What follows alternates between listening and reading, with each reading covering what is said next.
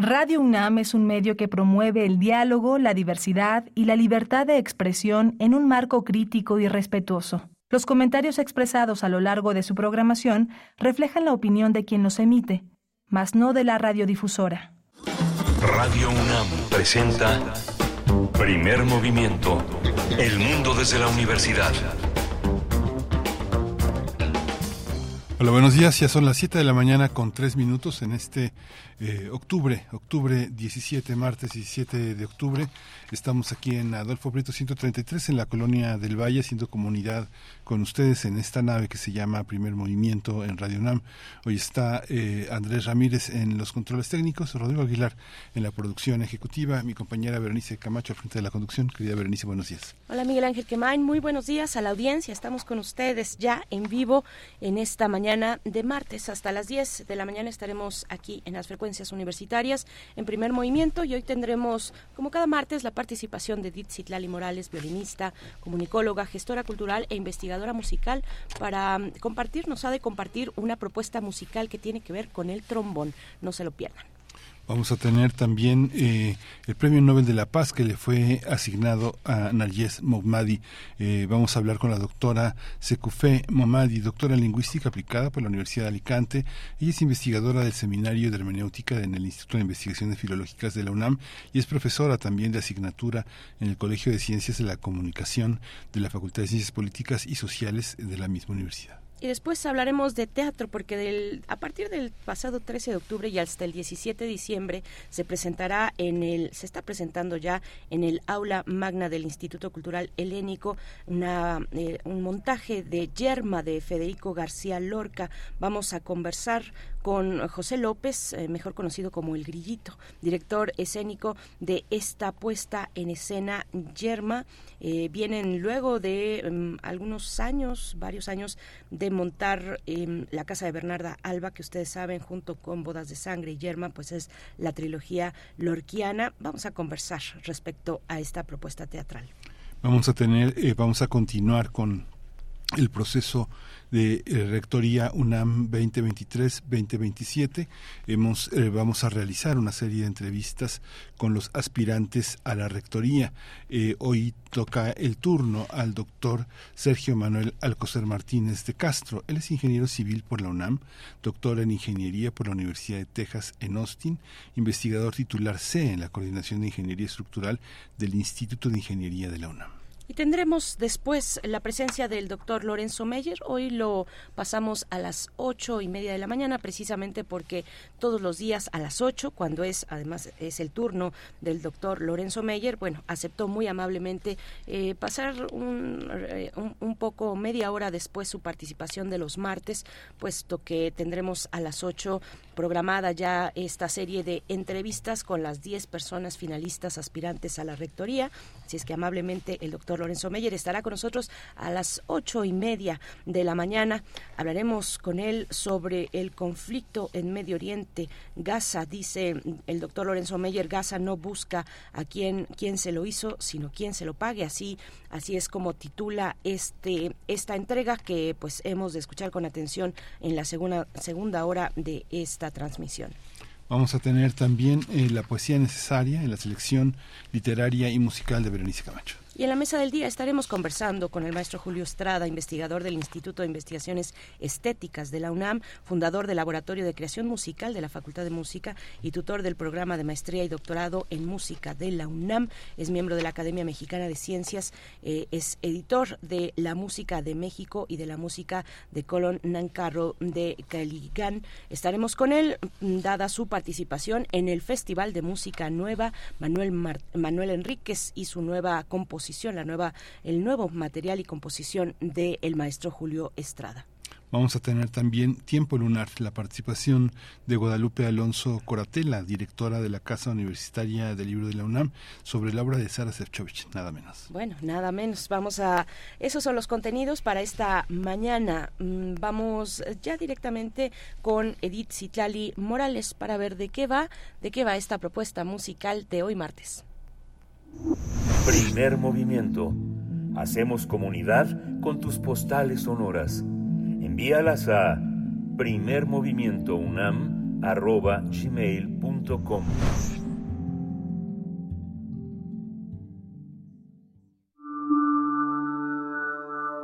Curadores musicales de primer movimiento.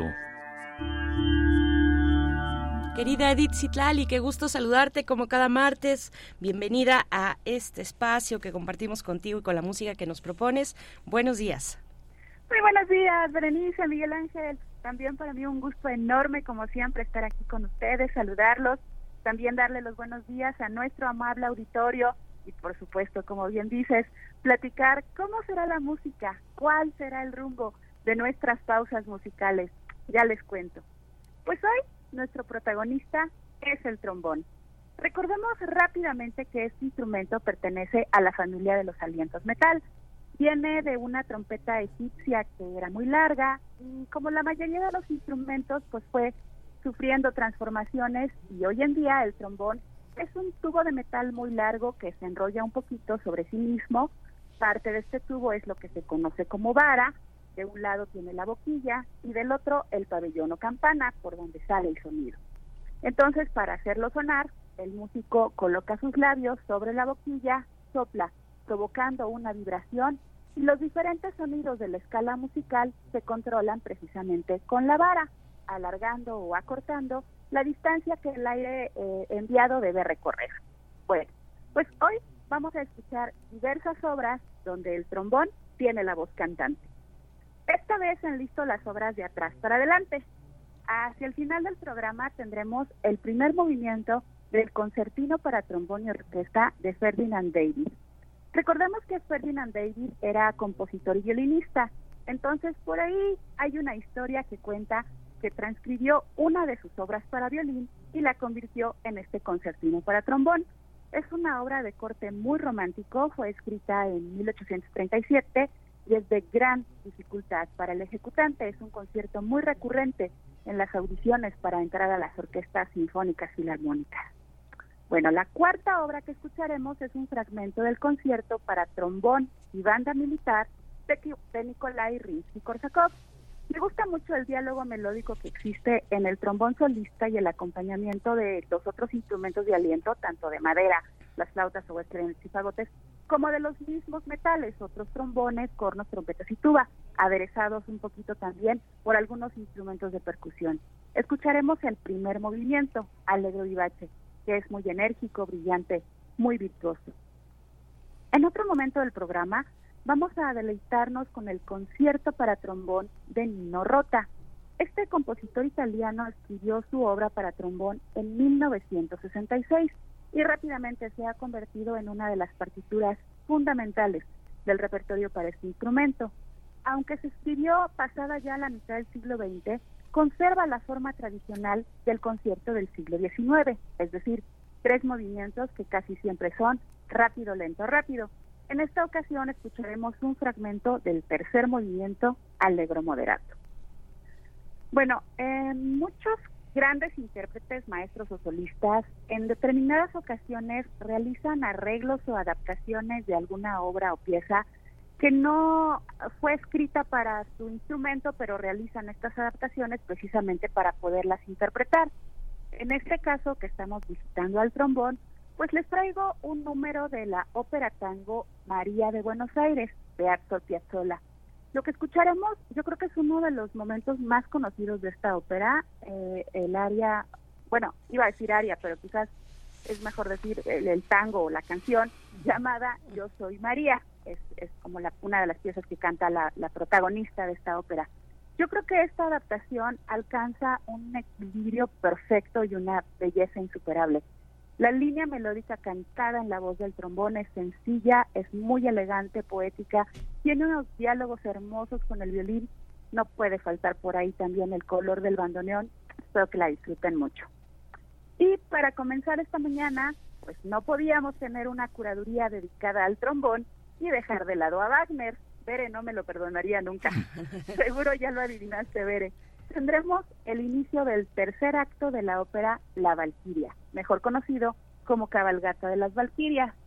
Les comento que gracias al, al maravilloso equipo de producción de primer movimiento, Vamos a escuchar primero el extracto famoso, la melodía del preludio interpretado por una sección de trombones. Es impresionante escuchar la sonoridad, son cuatro trombones y escucharemos tal cual lo que Wagner escribió para esta sección, para los trombones. Eh, platicando con Rodrigo, nuestro productor, pues nos pareció muy interesante ofrecerles primero esta sección de trombones, la partichela, para identificar el pasaje, el sonido de la sección completa y después encontrarlo ya cuando se encuentra interpretándolo con toda la orquesta. Esta melodía, este leitmotiv, aparece varias veces en el preludio, así que ojo, la primera vez lo hace la sección de conos, la segunda, cuando la sonoridad es más grande, más profunda, es cuando lo hacen los trombones. Seguro lo van a identificar. Pues aquí está Bere Miguel Ángel, nuestra selección para hoy, con el trombón visitando nuestro programa con obras rusas, italianas, argentinas y por supuesto alemanas. Espero que la disfruten y, rápidamente envío saludos cariñosos a mis colegas trombonistas, a Misael de Sinfónica, a los Alejandros de la UFUNAM, a Marcia Medrano, profesora de la Facultad de Música. Los saludo con mucho cariño y como siempre, a nuestro público les envío un abrazo musical enorme. Vámonos con Wagner. Hasta la próxima. Hasta la próxima. Hasta la próxima. Saludos a los trombonistas de esta universidad y de este país. Nos quedamos con Wagner.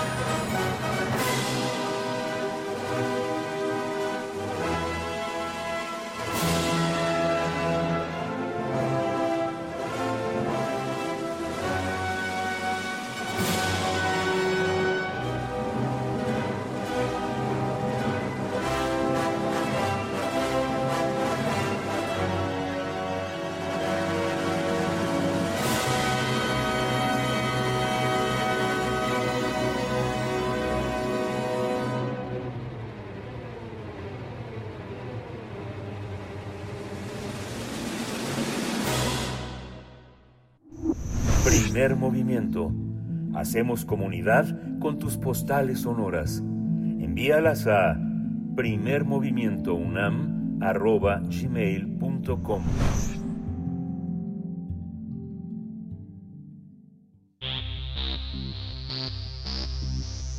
De festivales, ferias y más.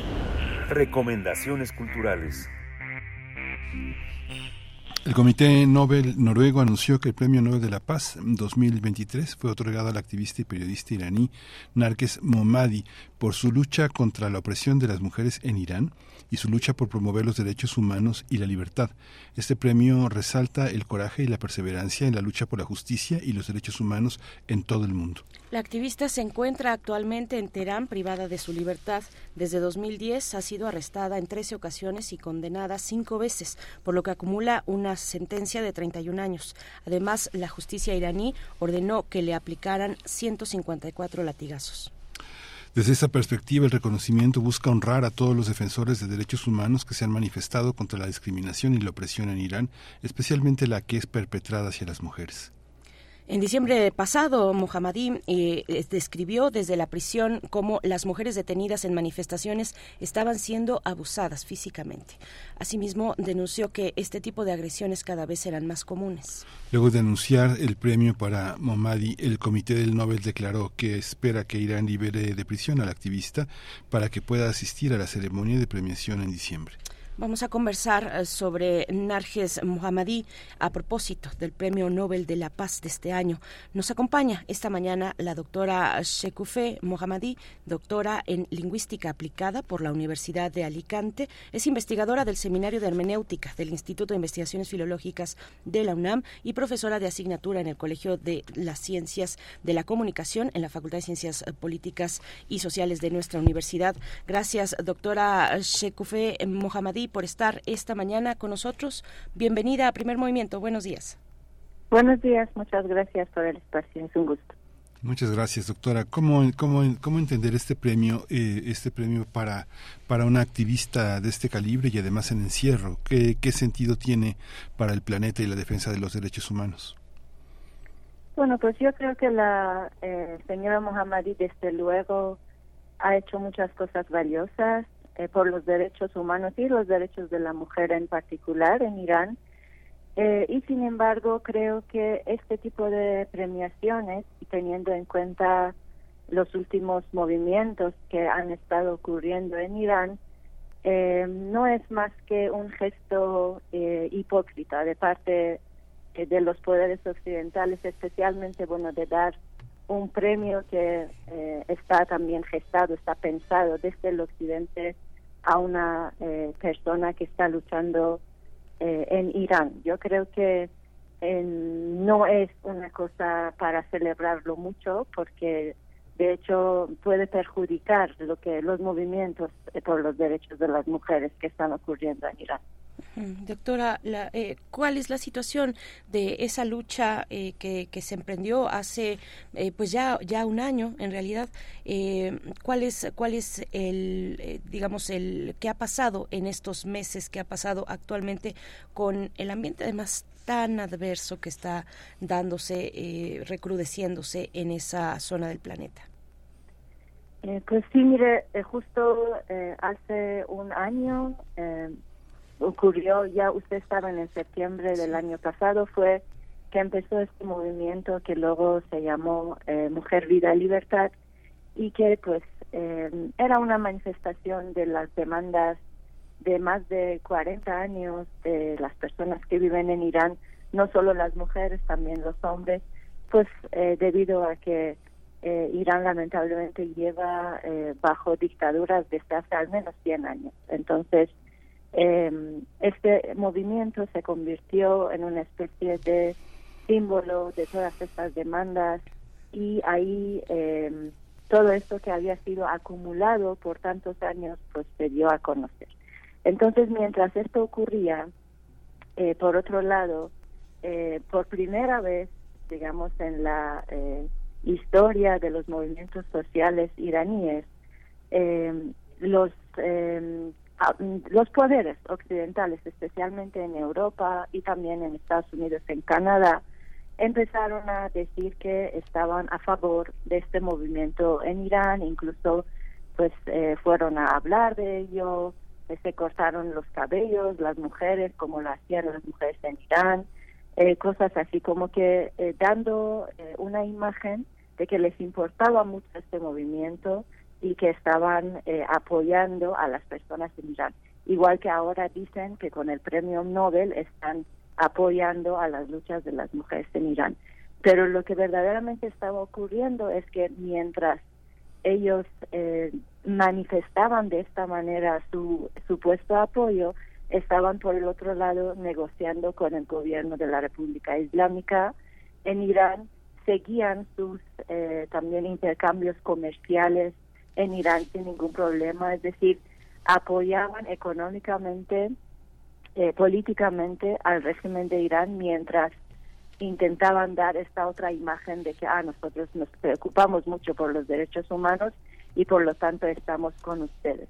Entonces, esto es muy peligroso, ha sido muy peligroso, porque eh, por otro lado hemos estado viendo la construcción de una alternativa eh, en la diáspora iraní también muy relacionada con los poderes eh, de Estados Unidos y de Europa. Es decir, ellos empezaron a buscar algunas eh, caras conocidas eh, que también han, tenido alguna trayectoria, que ahora no pueden vivir en Irán, viven fuera. Entonces, buscaron estas caras, empezaron a reforzar que se convirtieran en una especie de poder de la oposición, o una alternativa en el caso de que el régimen cayera. Entonces, eh, esta, esta oposición que se ha formado gracias a Francia, a Estados Unidos, eh, a Inglaterra, eh, fuera de Irán, que puedo nombrarles las caras, pero bueno, no sé si viene acaso. De todos modos, esta oposición, unido también a la última monarquía que estaba en Irán, eh, este todavía tiene uno de los de la familia que sigue ahí unidos a este señor.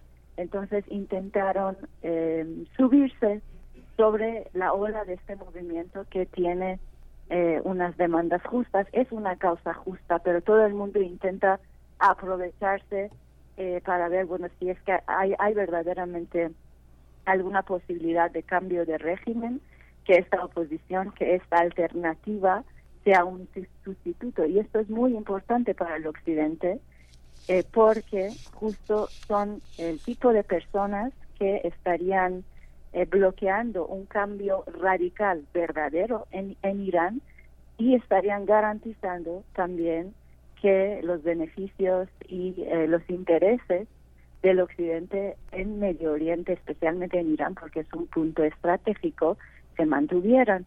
Entonces es importante entender la premiación de la señora Nargis Mohammadi en este contexto. Sí, eso que dice no solo es eh, muy interesante, sino además valiente en el contexto internacional en el que vivimos. Hace, hace justamente 20 años se le entregó a Shirin Ebadi, que festejó este, ampliamente el tema, ¿no? Y que esta manera de promover una, una, un, una abrazarse a la lucha de las mujeres, al feminismo islámico, es eh, pues esta esta idea del feminismo mainstream que hacen como las celebrities no es un poco este creer que se tiene para occidente una versión del feminismo y de la lucha de las mujeres que sucede en, en, en Irán y en Irak y en el mundo islámico. Cómo cómo lo ve usted desde ese punto de vista de alguna manera se cierra un círculo en el siglo XXI premiando a esta a esta forma de eh, eh, de poner a, de adelgazar un discurso más fuerte y más importante que hay al interior de estos países, ¿no? Sí, es muy interesante lo que dice, porque por ejemplo la señora Evadi también, o sea, otra vez vuelvo al mismo punto, no es que estas personas como la señora Evadi o como la señora Mohammadi no hayan hecho nada por los derechos de las mujeres, ellos sí son verdaderamente personas que pues han dedicado eh, parte de su vida a esta lucha y que ahora, pues, por ejemplo, la señora Mohammadi, como ustedes mencionaron, todavía está en prisión. Entonces están pagando el precio. Sin embargo, por ejemplo, ambas de estas personas pertenecen a la, al ala reformista de la República Islámica de Irán.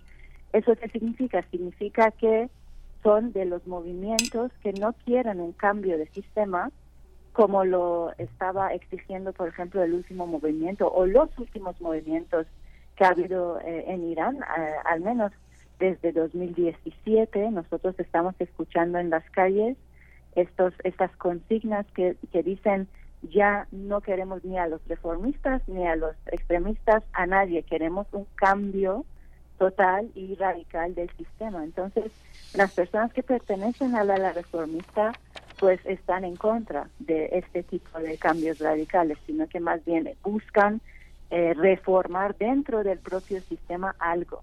Ahora, lamentablemente, eh, la señora Evadi, por ejemplo, también se juntó ¿no? con parte de esta oposición de fuera del país, incluso con los monarquistas, hizo unión eh, y eh, para bueno en contra de la República Islámica, pero también pues esto es muy perjudicial porque pues una la vuelta de una monarquía a Irán eh, sería verdaderamente eh, nada más un cambio de fachada otra vez, igual que ocurrió en el 79, y estaríamos viendo a una figura otra vez, eh, digamos, dictatorial en el país, aunque sea bajo el nombre de una democracia, pero cuyo objetivo sería, nada, o sea, dar ciertas libertades y estar ahí velando por los intereses eh, de los países occidentales, mientras que lamentablemente en las últimas semanas, eh, ustedes no sé si lo saben, pero en Irán se dio un fenómeno muy lamentable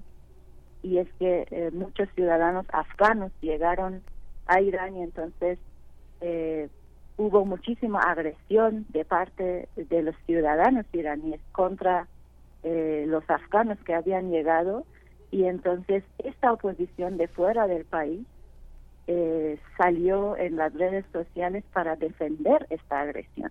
Entonces, ¿qué clase de cambio eh, estaríamos esperando si estas son las personas que van a llegar al poder? Entonces, esto es como una primera cosa.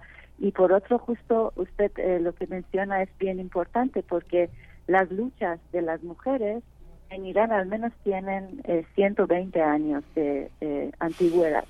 Y estas luchas seguirán estando ahí haya o no haya un premio Nobel para una mujer que lucha por estos derechos. Y es curioso porque el feminismo eh, del tipo que se está viviendo eh, en Irán, y yo no hablo de la zona porque cada zona tiene sus particularidades, por ejemplo, los feminismos de algunos de los países sí están muy relacionados con la religión islámica. En Irán esto no es el caso.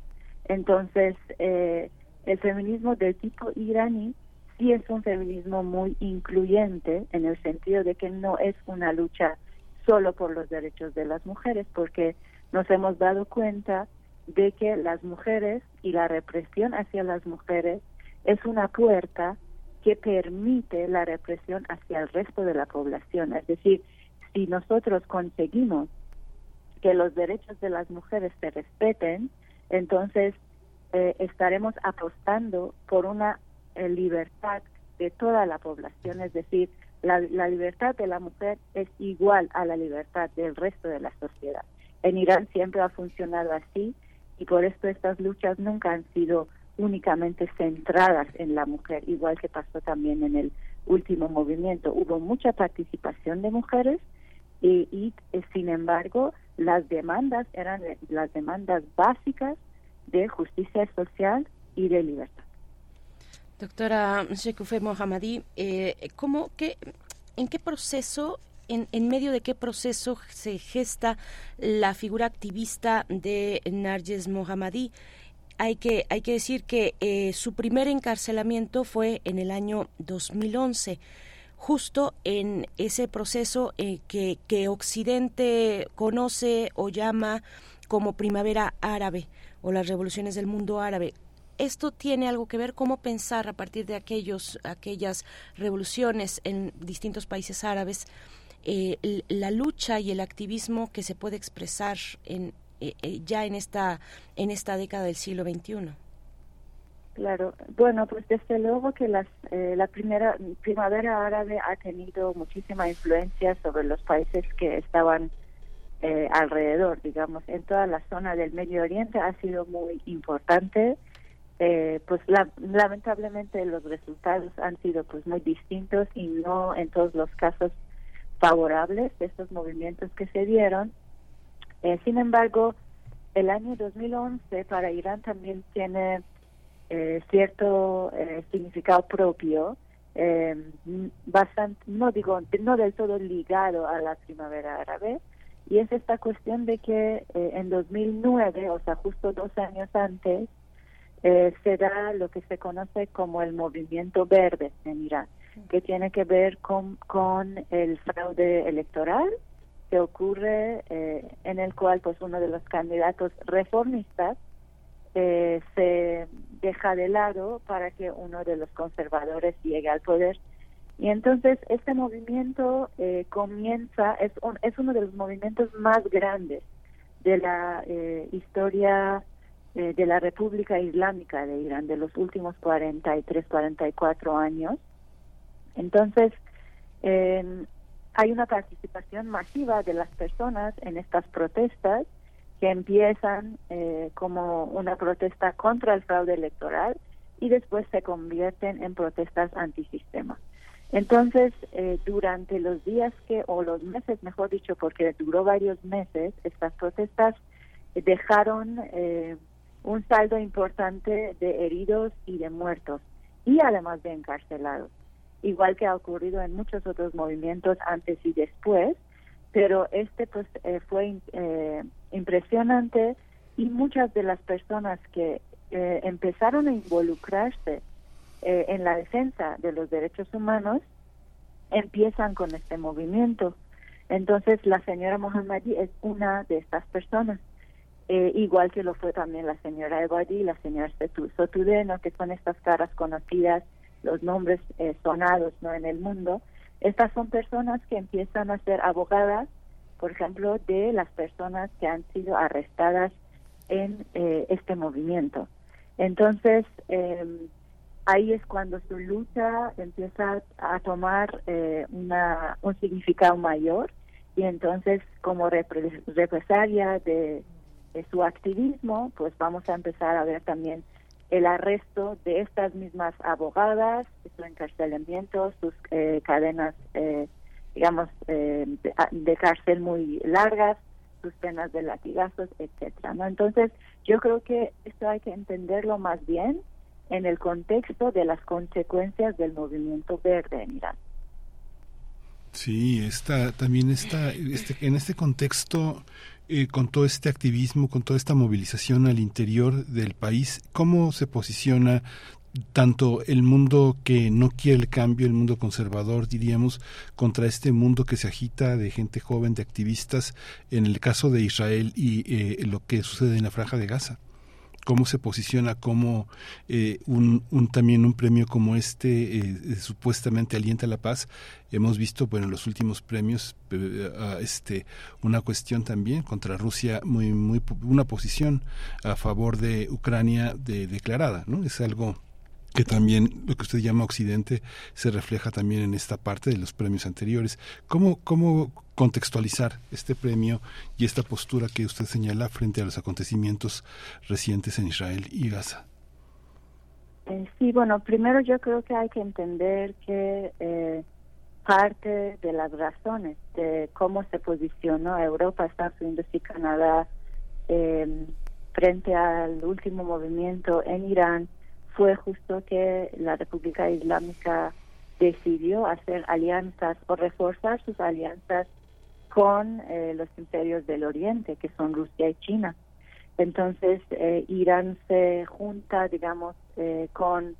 Hay una junta en, en Samarcanda justo en el año pasado, en por septiembre, donde Irán se vuelve miembro ya fijo del Pacto de Shanghái. Entonces, eso es está coincidiendo al mismo tiempo con lo que está eh, pasando en Irán con el movimiento Mujer, Vida, Libertad y entonces la reacción del occidente es justo, bueno, pues ya que ustedes se van del otro lado, se van hacia oriente, entonces nosotros vamos a ejercer esta presión desde occidente, ¿no? Para eh, un poco como una especie de amenaza, ¿no? De, eh, de que, bueno, si te vas hacia allá, entonces vamos a destruirte.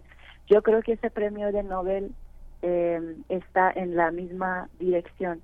Ahora, frente al tema de eh, Palestina, es muy importante señalar que eh, las fuerzas de resistencia, las personas que luchan por justicia, por libertad en Irán, desde siempre han estado posicionándose al lado del pueblo palestino.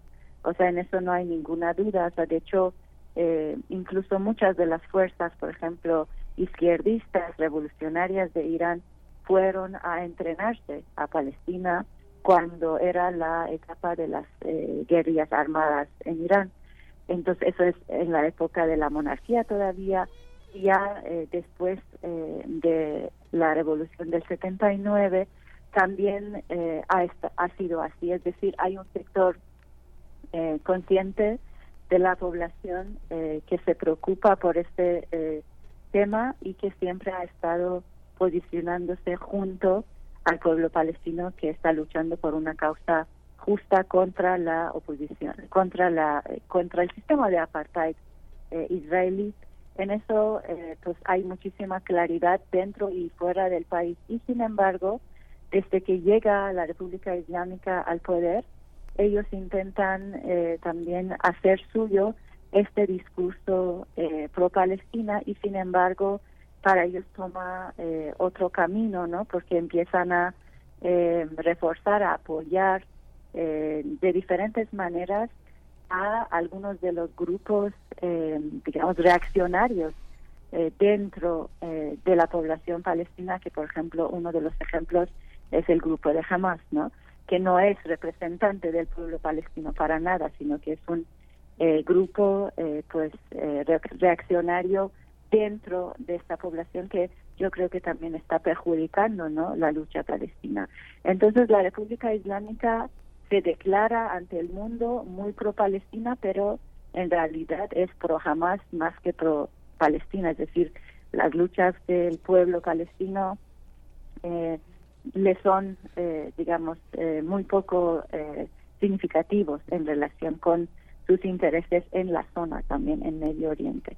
Entonces, ahora que este premio de Nobel llega desde el occidente a Narges Mohammadi, desde un occidente que desde siempre ha cerrado los ojos a todo el masacre que se está llevando en Palestina, especialmente en la Franja de Gaza, también en Cisjordania, un occidente que siempre está, eh, digamos, apoyando, está protegiendo eh, a Israel, a sus eh, intereses y también eh, en estos días hemos visto que es lamentable, ¿no? Como en Europa han reaccionado frente a esto como si, bueno, o sea, olvidando qué ha estado pasando al menos en los últimos 75 años en Gaza.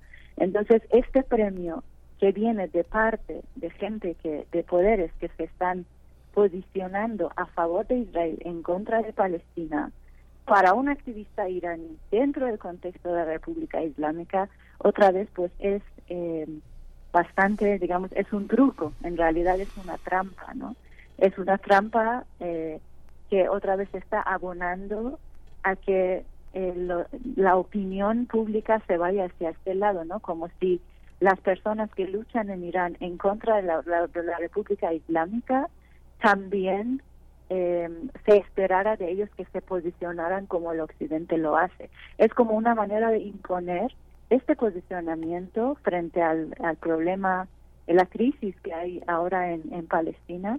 Es como si tú eh, impusieras tu propia opinión eh, sobre eh, las personas que sí también tienen una lucha digna en Irán a través de este premio.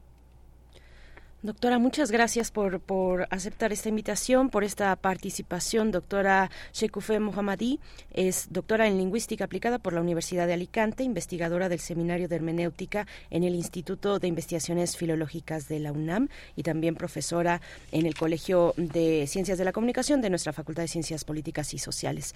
Muchas gracias y muy buen día, doctora. Ojalá tengamos oportunidad en otro momento, más adelante, de, de seguir conversando sobre lo que está ocurriendo en esa región del mundo, en el Oriente Medio. Muchas gracias, doctora Mohammadi. Gracias a ustedes. Buen día. Hasta luego. Buen día. Hasta luego.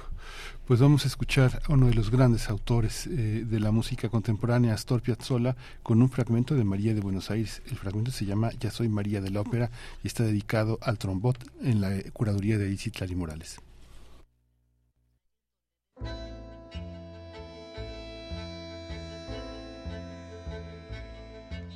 Thank you.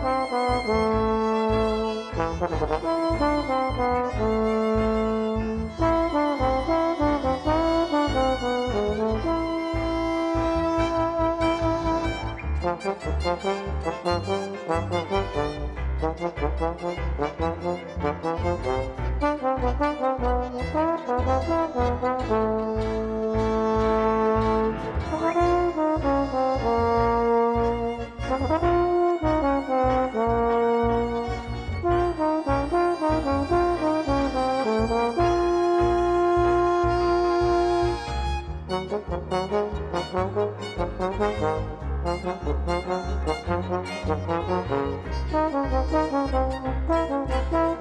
you.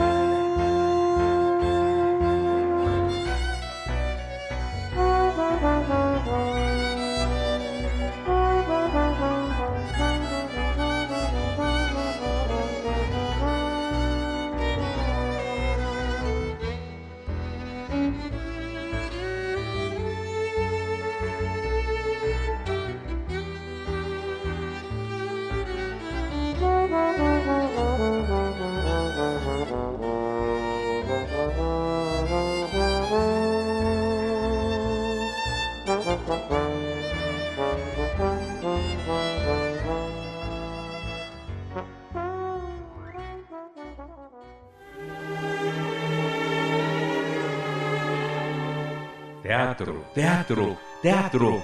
Corre el telón y disfruta de la función.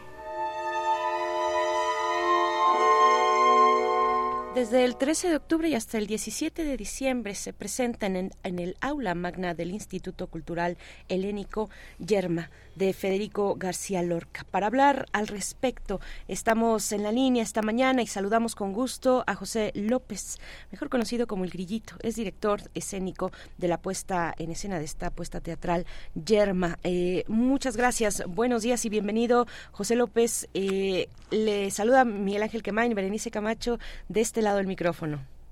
Muy buenos días, ¿cómo están? Buenos días, gracias por el espacio. Hola, muy bien, muy bien, eh, eh, Yerma, nada menos que García Lorca, de nuevo. Eh, ¿Cómo, cómo, en qué consiste este esta versión de Yerma eh, para, para entrar en materia de la conversación?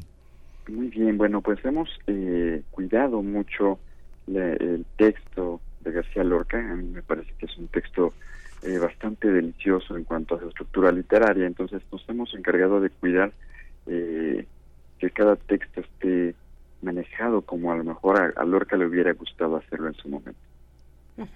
Es una es una propuesta escénica cuya producción está a cargo de Traxna. Ya ya eh, nos nos comentan ustedes mismos eh, en los boletines, en la información. Bueno, ya ya han tenido presentaciones a lo largo de cinco años de el otra la otra parte de la trilogía eh, lorquiana que es la casa de Bernarda Alba. ¿Qué, ¿Qué decir de este camino de seguir mmm, profundizando en la obra de, de, Lorca, ahora con Yerma? Que, ¿Cómo ha sido este camino, eh, José López? La verdad es que ha sido un camino bastante interesante, porque eh, trabajar a Lorca siempre es un océano de, de oportunidades, de conocimiento, de exploración. Eh, la casa de Bernarda Alba, bueno, no es no es un trabajo menor, pero la verdad es que ahora que nos hemos entregado a, a Yerma, hemos encontrado que Yerma está llena de simbolismos, de analogías que él mismo fue plasmando en la historia. Entonces, la verdad es que ha sido todo un, un toda una aventura el explorar dentro de esta historia, adentrarnos en cada uno de sus personajes, en todos los mensajes que Lorca tenía ocultos dentro de ella. Esta, este, producir Yerma, eh, ¿cómo, ¿cómo ha sido para, el, para este equipo actoral? ¿Vienen de eh, otros trabajos de Lorca? ¿Formaron parte de esta trilogía que ya habían montado ustedes? ¿Las actrices que tiene en este momento? Es correcto.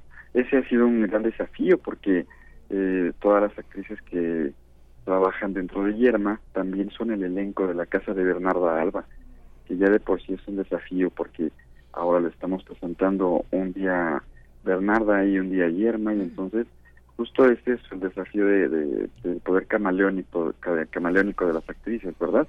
Eh, que no haya un rasgo o un dejo de un personaje hoy para poder eh, darle vida perfectamente a todos los personajes de Yerma que tienen completamente otro delineado, otro tratamiento. ¿Cuál es, cuál es el lugar de, de Yerma en, en esta pues en esta trilogía que también incluye Bodas de Sangre eh, y por supuesto La Casa de Bernarda Alba. ¿Qué lugar tiene, tiene Yerma, una obra que retrata un ambiente rural que eh, define pues de una manera muy compleja con muchos matices a una mujer? Eh, Yerma, ¿qué, qué, qué, lugar, ¿qué lugar tiene esta obra eh, dentro del conjunto de eh, la obra lorquiana? A mí me parece que es el trabajo más importante de García Lorca, a mí me parece que también eh, de pronto bueno encontramos que la gente aprecia un poquito más a las, las otras dos sin embargo a mí me parece que debe destacarse bastante como la primera de sus obras porque retrata perfectamente esa parte de Lorca que él guardó con tanto celo hasta que decidió plasmarla en esta historia y reflejarse a sí mismo en muchos de estos personajes. Están presentándose, van a estar hasta diciembre. Y, están, yo creo que es el espacio más difícil del helénico porque con todo y que el espacio por fuera es muy bonito, por, por dentro creo que para eh, eh, términos de actuación requiere muchísima energía, además que es un poco frío, es, es muy grande y la, y la y la sonoridad es muy difícil. Como y una obra que está pues diseñada para gente que sabe leer poesía y, entiende a los personajes como unas entidades que están configuradas fundamentalmente por la voz, porque están de negro, ¿no? Bueno, eh, aquí en Yerma hemos manejado el, el, un vestuario padrísimo, muy, muy eh, inspirado en Andalucía. La verdad es que es un trabajo muy bonito visualmente, pero cierto es que es un, un desafío porque además en el espacio en el que nos encontramos, que es el aula magna del instituto, es un espacio que ya tiene dada una decoración, una temporalidad, entonces hemos buscado cada escena transportar al, público al espacio en el que requiere la historia. De pronto, aunque estemos dentro de un aula que tiene una decoración eh, de tipo inglés, que tiene además 500 años de historia, es muy difícil trasladarlos a un eh, espacio rural que además de todo en el campo o en medio de un río. Entonces, bueno, la verdad es que ha sido todo un desafío en ese sentido, el poder lograr que cada escena transporte con la imaginación al público hasta el punto de sentirse en el espacio requerido. José, José, ¿qué nos dice Yerma a los públicos del siglo XXI? ¿Qué tiene que decirnos? Está llena de mensajes, completamente. Son temas que, bueno, sin duda alguna, García Lorca siempre fue un poeta revolucionario y visionario y ella había admirado todo esto, yo creo que de alguna manera. Definitivamente tiene muchos mensajes de liberación humana para la mujer, ahora que estamos justo en estos temas de, liberación, de reconocimiento para la mujer, pero no solo para la mujer, sino para el mismo hombre dentro de este autorreconocimiento, esta autoaceptación también. Entonces, la verdad es que creo que es un principalmente un mensaje de libertad, de liberación para el ser humano. Lo rural, eh, ¿cómo, ¿cómo se entiende visto desde un ámbito en el que gran parte de nuestro país es rural, con todo y que el centralismo nos hace creer que todo es ciudad, ¿no? Precisamente eso, ¿no? Que de pronto subestimamos que en el medio rural no suceden tantas cosas que vivimos en el en la urbe. Entonces, bueno, pues al contrario, tenemos que prestar mucha atención en esas zonas. El medio rural está retratado aquí de una manera bastante eh, compleja y que hace que también el público se refleje en cada uno de los personajes. Entonces, hay que prestar atención en ello. Sí, por supuesto. Eh, eh, háblenos un poco más de Traxna Producciones a cargo de esta apuesta. Sí, bueno, pues Traxna, la verdad es que hemos estado bastante eh, involucrados en la investigación, no solamente de la historia, sino de la misma vida de, de, Lorca, ¿verdad? Desde la casa de Bernardo Alba nos hemos estado empapando mucho, mucho, mucho de, todo lo que ha sido la vida y obra de García Lorca, y ha sido como, como producción que además de todo me hace eh, el, gran favor de producir junto a mí mi mamá. Ha sido toda una aventura involucrarnos en investigación profunda de este gran personaje que es García Lorca. ¿Cómo llegaron al cómo llegaron al helénico? El helénico ha puesto a concurso muchos proyectos que tienen una gran densidad con eh, eh, justamente en un espacio que siempre había sido dedicado al teatro comercial. Ahora mucho de lo que se presenta de manera independiente tiene esa esa esa fuerza que suele tener lo comercial, todo este toda esta este marquesina y luces, pero vemos con sorpresa que mucho del teatro independiente que circula por ahí también lo está adquiriendo. ¿Cómo cómo ha sido la experiencia para ustedes? ¿Cómo llegaron ahí? Pues la verdad es que es, muy bonito porque el Instituto eh, Cultural Helénico han eh, abierto las puertas para muchos proyectos.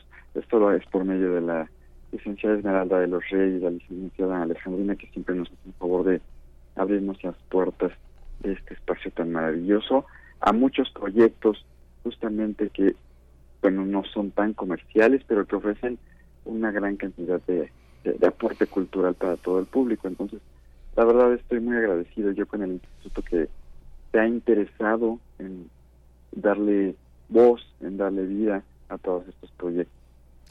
Pues no se pierdan. Yerma estará hasta el 17 de diciembre, los viernes 20 horas y domingos a las 18 horas en el aula magna del Instituto Cultural Helénico. Eh, ustedes ya lo ubican muy bien en Avenida Revolución número 1500 en la colonia Guadalupe Inn. Eh, muchas gracias, eh, muchas gracias José López, mucho éxito con esta apuesta, pues que es fabulosa, que es fabulosa y tan profunda como lo puede ser Yerma y la, la dramaturgia de García Lorca. Muchas gracias y mucha suerte.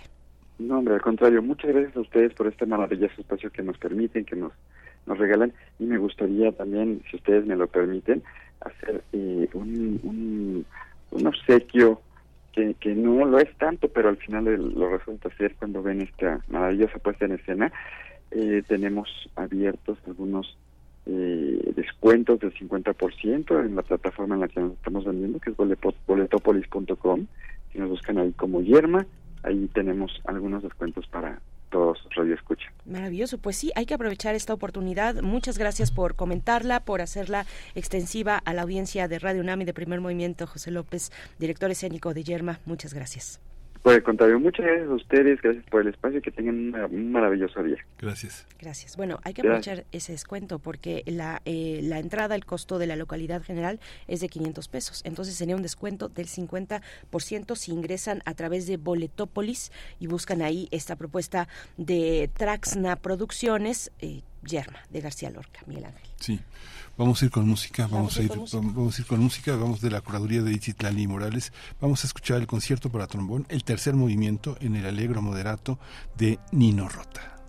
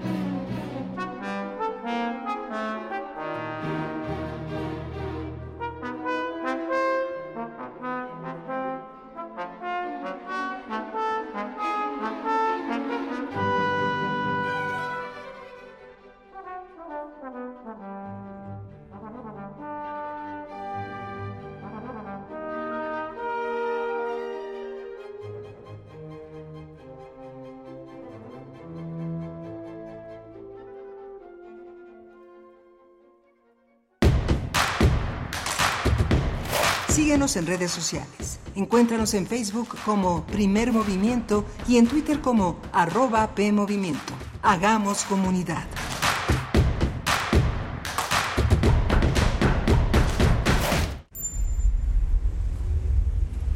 XEUN 96.1 de frecuencia modulada.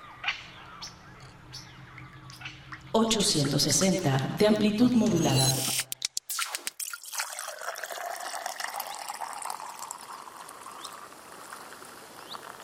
Radio UNAM. Experiencia sonora.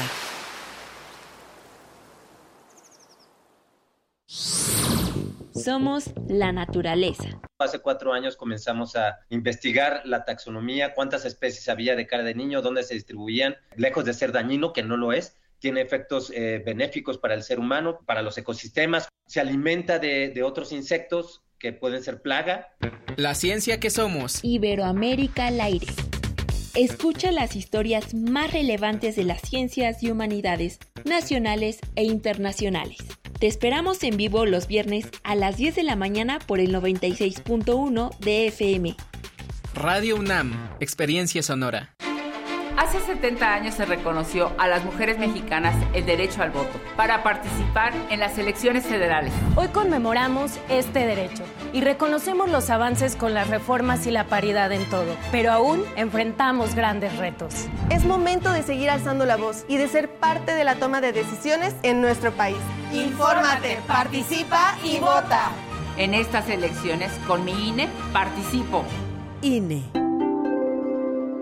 Decídete a ser educadora o educador comunitario. Acércate a la APEC y conoce más sobre esta práctica educativa comunitaria. Recibirás formación académica permanente, apoyos económicos y la oportunidad de seguir estudiando. Para más información, visítanos en conafe.gov.mx diagonal registro. Consejo Nacional de Fomento Educativo. Secretaría de Educación Pública. Este programa es público, ajeno a cualquier partido político. Queda prohibido el uso para fines distintos a los establecidos en el programa.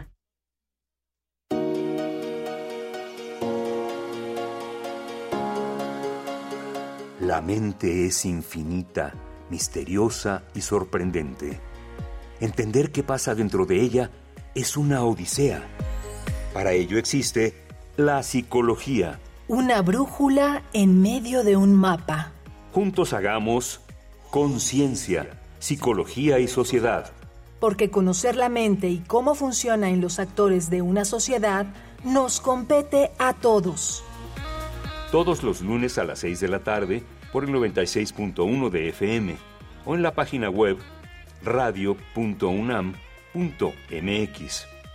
Un programa de la Facultad de Psicología y Radio UNAM. Experiencia sonora.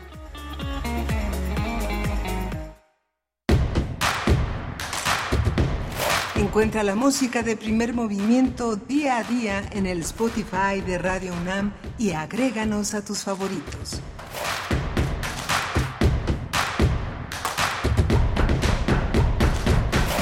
Estamos de vuelta. Ustedes escuchan primer movimiento en Radio UNAM. Son las 8 con 4 minutos de la mañana. Iniciamos la segunda hora de transmisión en este martes 17 de octubre del 2023. Estamos en vivo, en vivo haciendo radio pública, radio universitaria y enlazados con Radio Nicolaita en el 104.3 para llegar a Morelia y saludar a toda la comunidad de la Universidad Michoacana de San Nicolás de Hidalgo. También nos encontramos para todo el planeta en www.radio.unam.mx y en las frecuencias universitarias 96.1 en FM y 860 de amplitud modulada con Rodrigo Aguilar a la cabeza de este proyecto en la producción ejecutiva y Andrés Ramírez en la operación técnica de la consola, Violeta Berber en la asistencia de producción y Miguel Ángel Quemain en la conducción de primer movimiento. Miguel Ángel, buen día.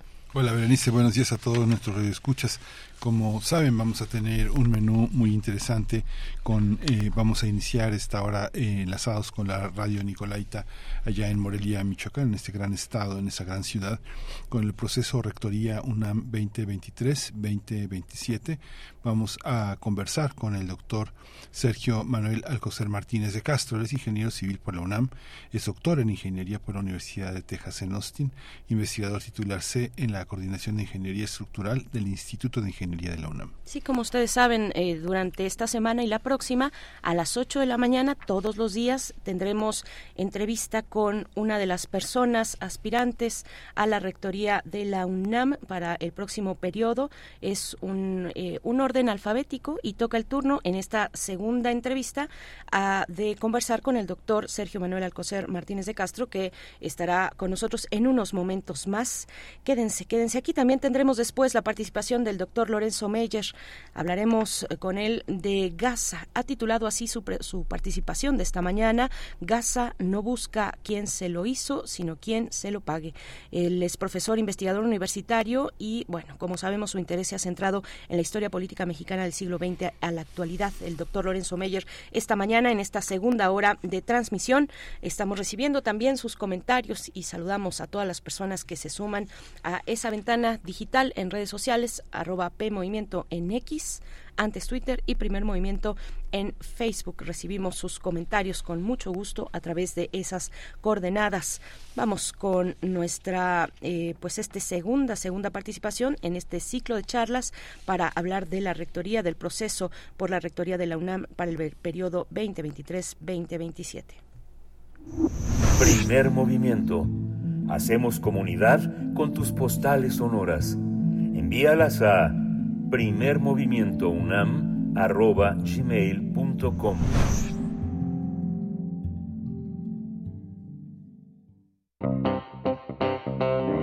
Nota Nacional esta mañana vamos a tener una entrevista con uno de los 10 finalistas que buscan el cargo a la rectoría de la UNAM para el periodo 2023-2027. En esta ocasión nos acompaña el doctor Sergio Manuel Alcocer Martínez de Castro. Estudió Ingeniería Civil en la Facultad de Ingeniería de la UNAM. Realizó el doctorado en Estructuras por la Universidad de Texas en Austin en el año de 1991. En su quehacer académico se ha centrado en el desarrollo de criterios para la evaluación de la vulnerabilidad estructural y para recuperar la funcionalidad de estructuras dañadas por los sismos. Fue secretario general de la UNAM, un periodo en el que promovió la movilidad, así como la creación de la Comisión Especial de Equidad de Género. Actualmente es investigador titular C en la Coordinación de Ingeniería Estructural del Instituto de Ingeniería de la UNAM. Tiene el nivel D del programa de primas al desempeño y pertenece al Sistema Nacional de Investigadores en el nivel 3. Eh, doctor, eh, buenos días. Doctor Sergio Manuel Alcocer, buenos días. Bienvenido a su casa, a Primer Movimiento en Radio UNAM. Buenos días.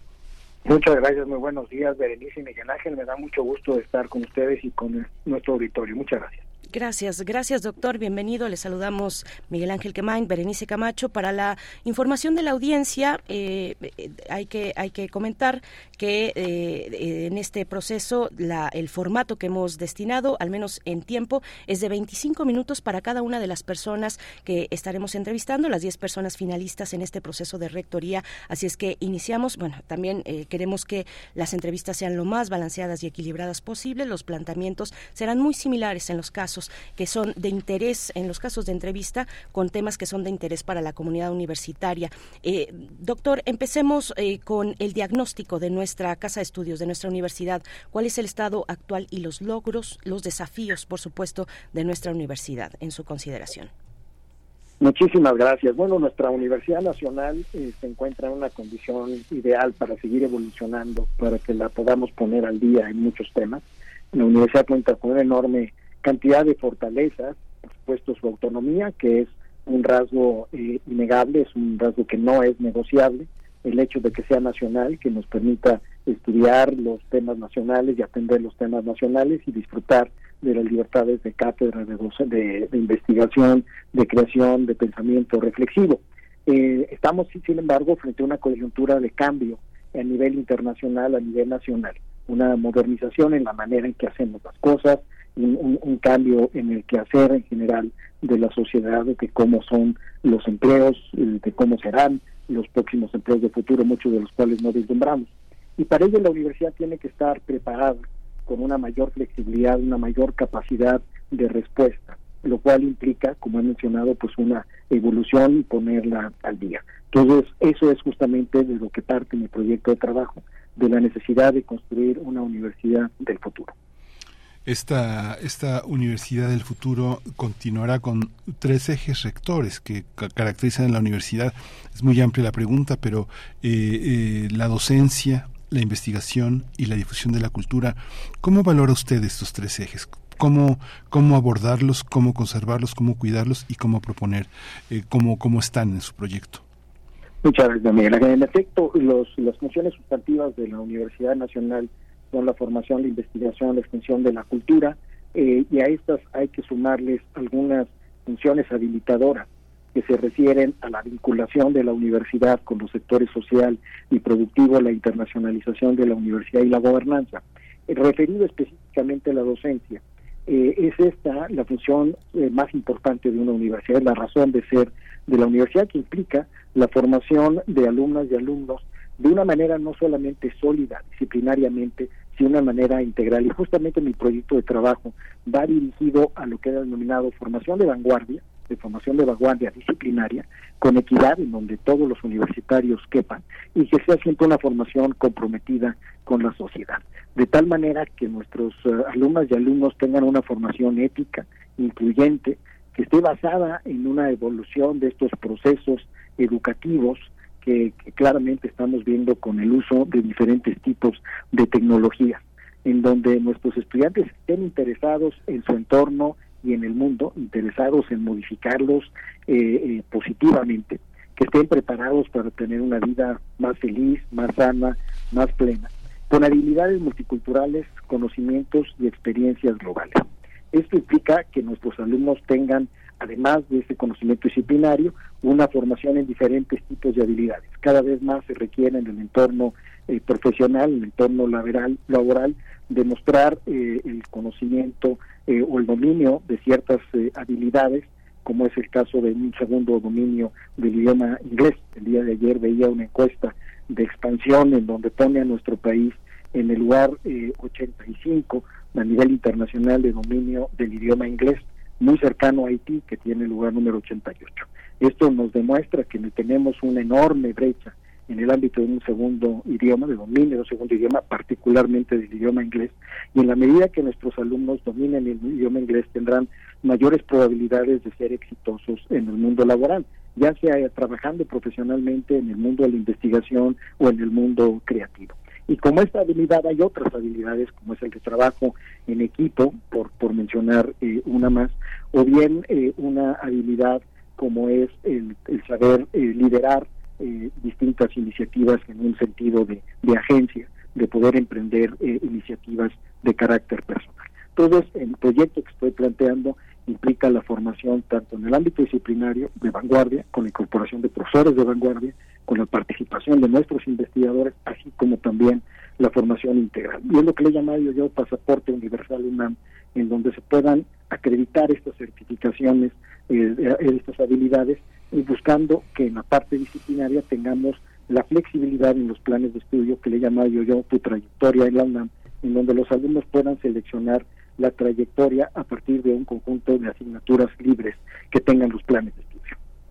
Sí, doctor eh, Sergio Manuel Alcocer, ¿cómo, ¿cómo, desde, desde su mirador la UNAM se relaciona con el entorno, tanto nacional como internacional, eh, pensando en esta formación de vanguardia, eh, cómo seguir tendiendo y fortaleciendo los puentes con entidades distintas a la UNAM, con sociedad civil, con iniciativa privada, con otros, con, gobiernos distintos al mexicano. La UNAM tiene una presencia en el mundo sumamente importante y bueno, queremos que esa presencia se siga fortaleciendo y ampliando para un mejor futuro de todas las personas.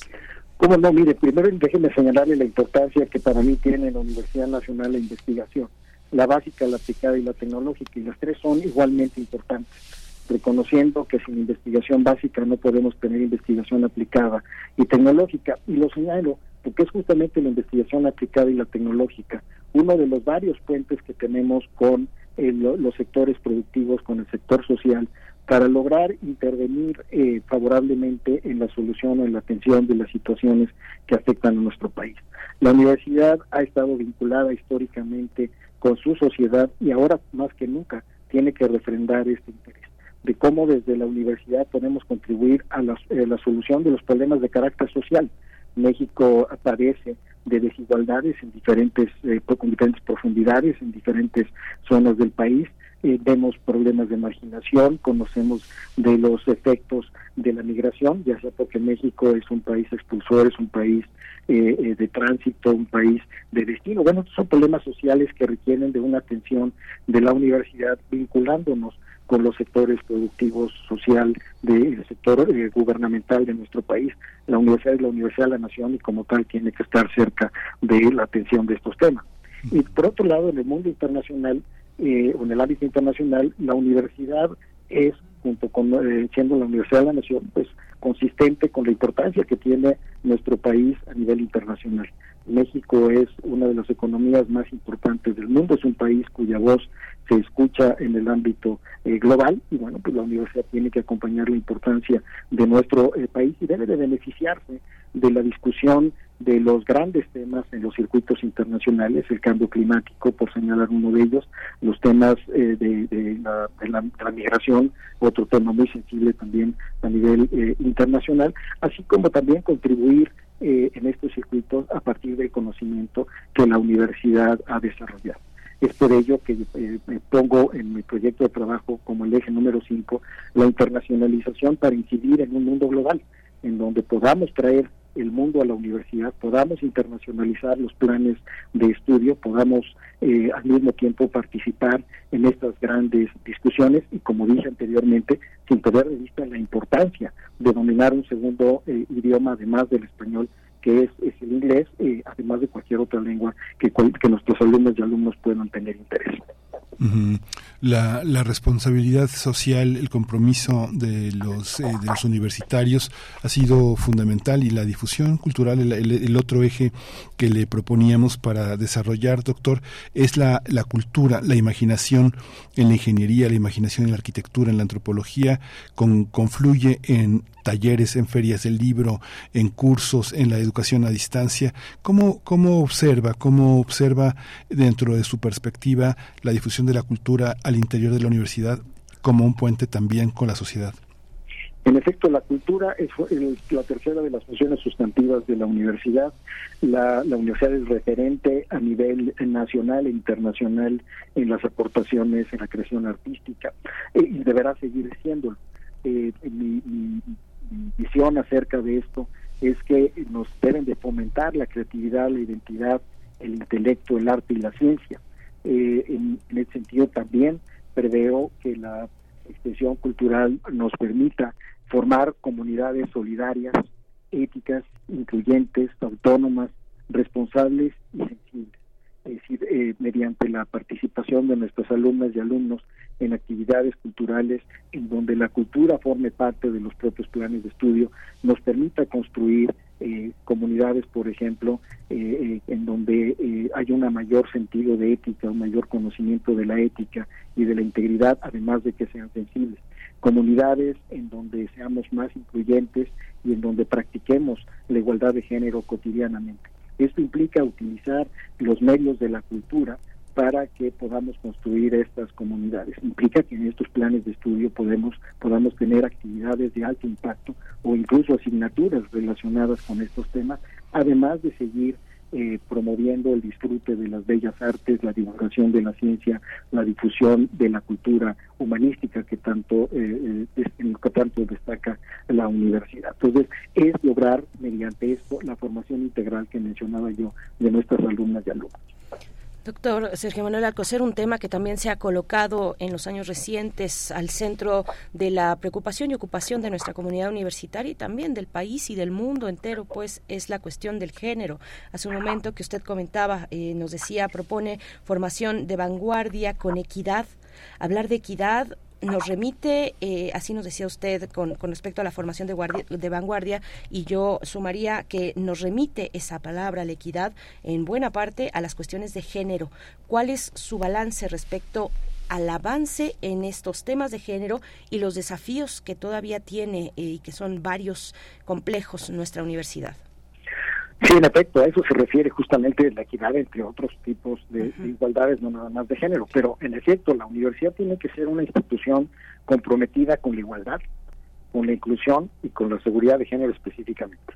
Eh, hemos avanzado en la cultura de la denuncia, ahora tenemos que construir comunidades en donde puedan convivir, donde podamos eh, trabajar conjuntamente eh, personas con distintas orientaciones sexuales, con distintas adscripciones de carácter social en mi proyecto de trabajo identifico eh, tres eh, objetivos estratégicos que, para poder lograr esto. Primero, tener, eh, implantar de manera transversal, institucionalizar la perspectiva de género, lo cual nos implica que en el quehacer de la universidad vivamos una igualdad de género, revisando los eh, normatividad, los diferentes ordenamientos jurídicos para asegurarnos que así ocurra y sobre todo para que podamos a través de este reaprendizaje que los docentes y los trabajadores administrativos tendremos que, incorporar, así como también la, el aprendizaje de las comunidades de nuestro alumnado, eh, eh, un aprendizaje acerca con perspectiva de género para lograr la igualdad de género.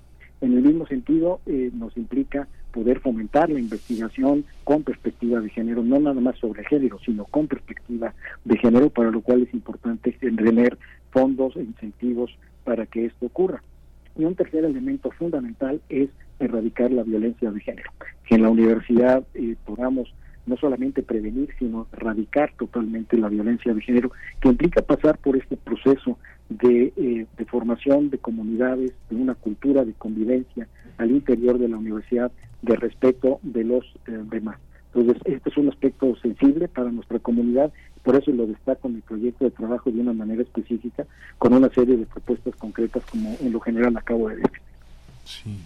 Doctor, también hay, una, hay un aspecto que es fundamental, la universidad en el mundo. Tenemos relaciones muy profundas con Estados Unidos, con China, con América Latina, con Europa.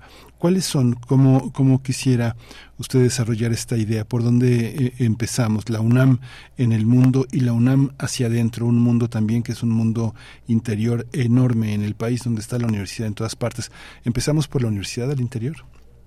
Sí, la universidad eh, tiene una presencia muy importante todas las entidades federativas del país con diferentes dimensiones, eh, realizando en algunos casos docencia, investigación y extensión, en algunos otros casos con un énfasis mayor en investigación.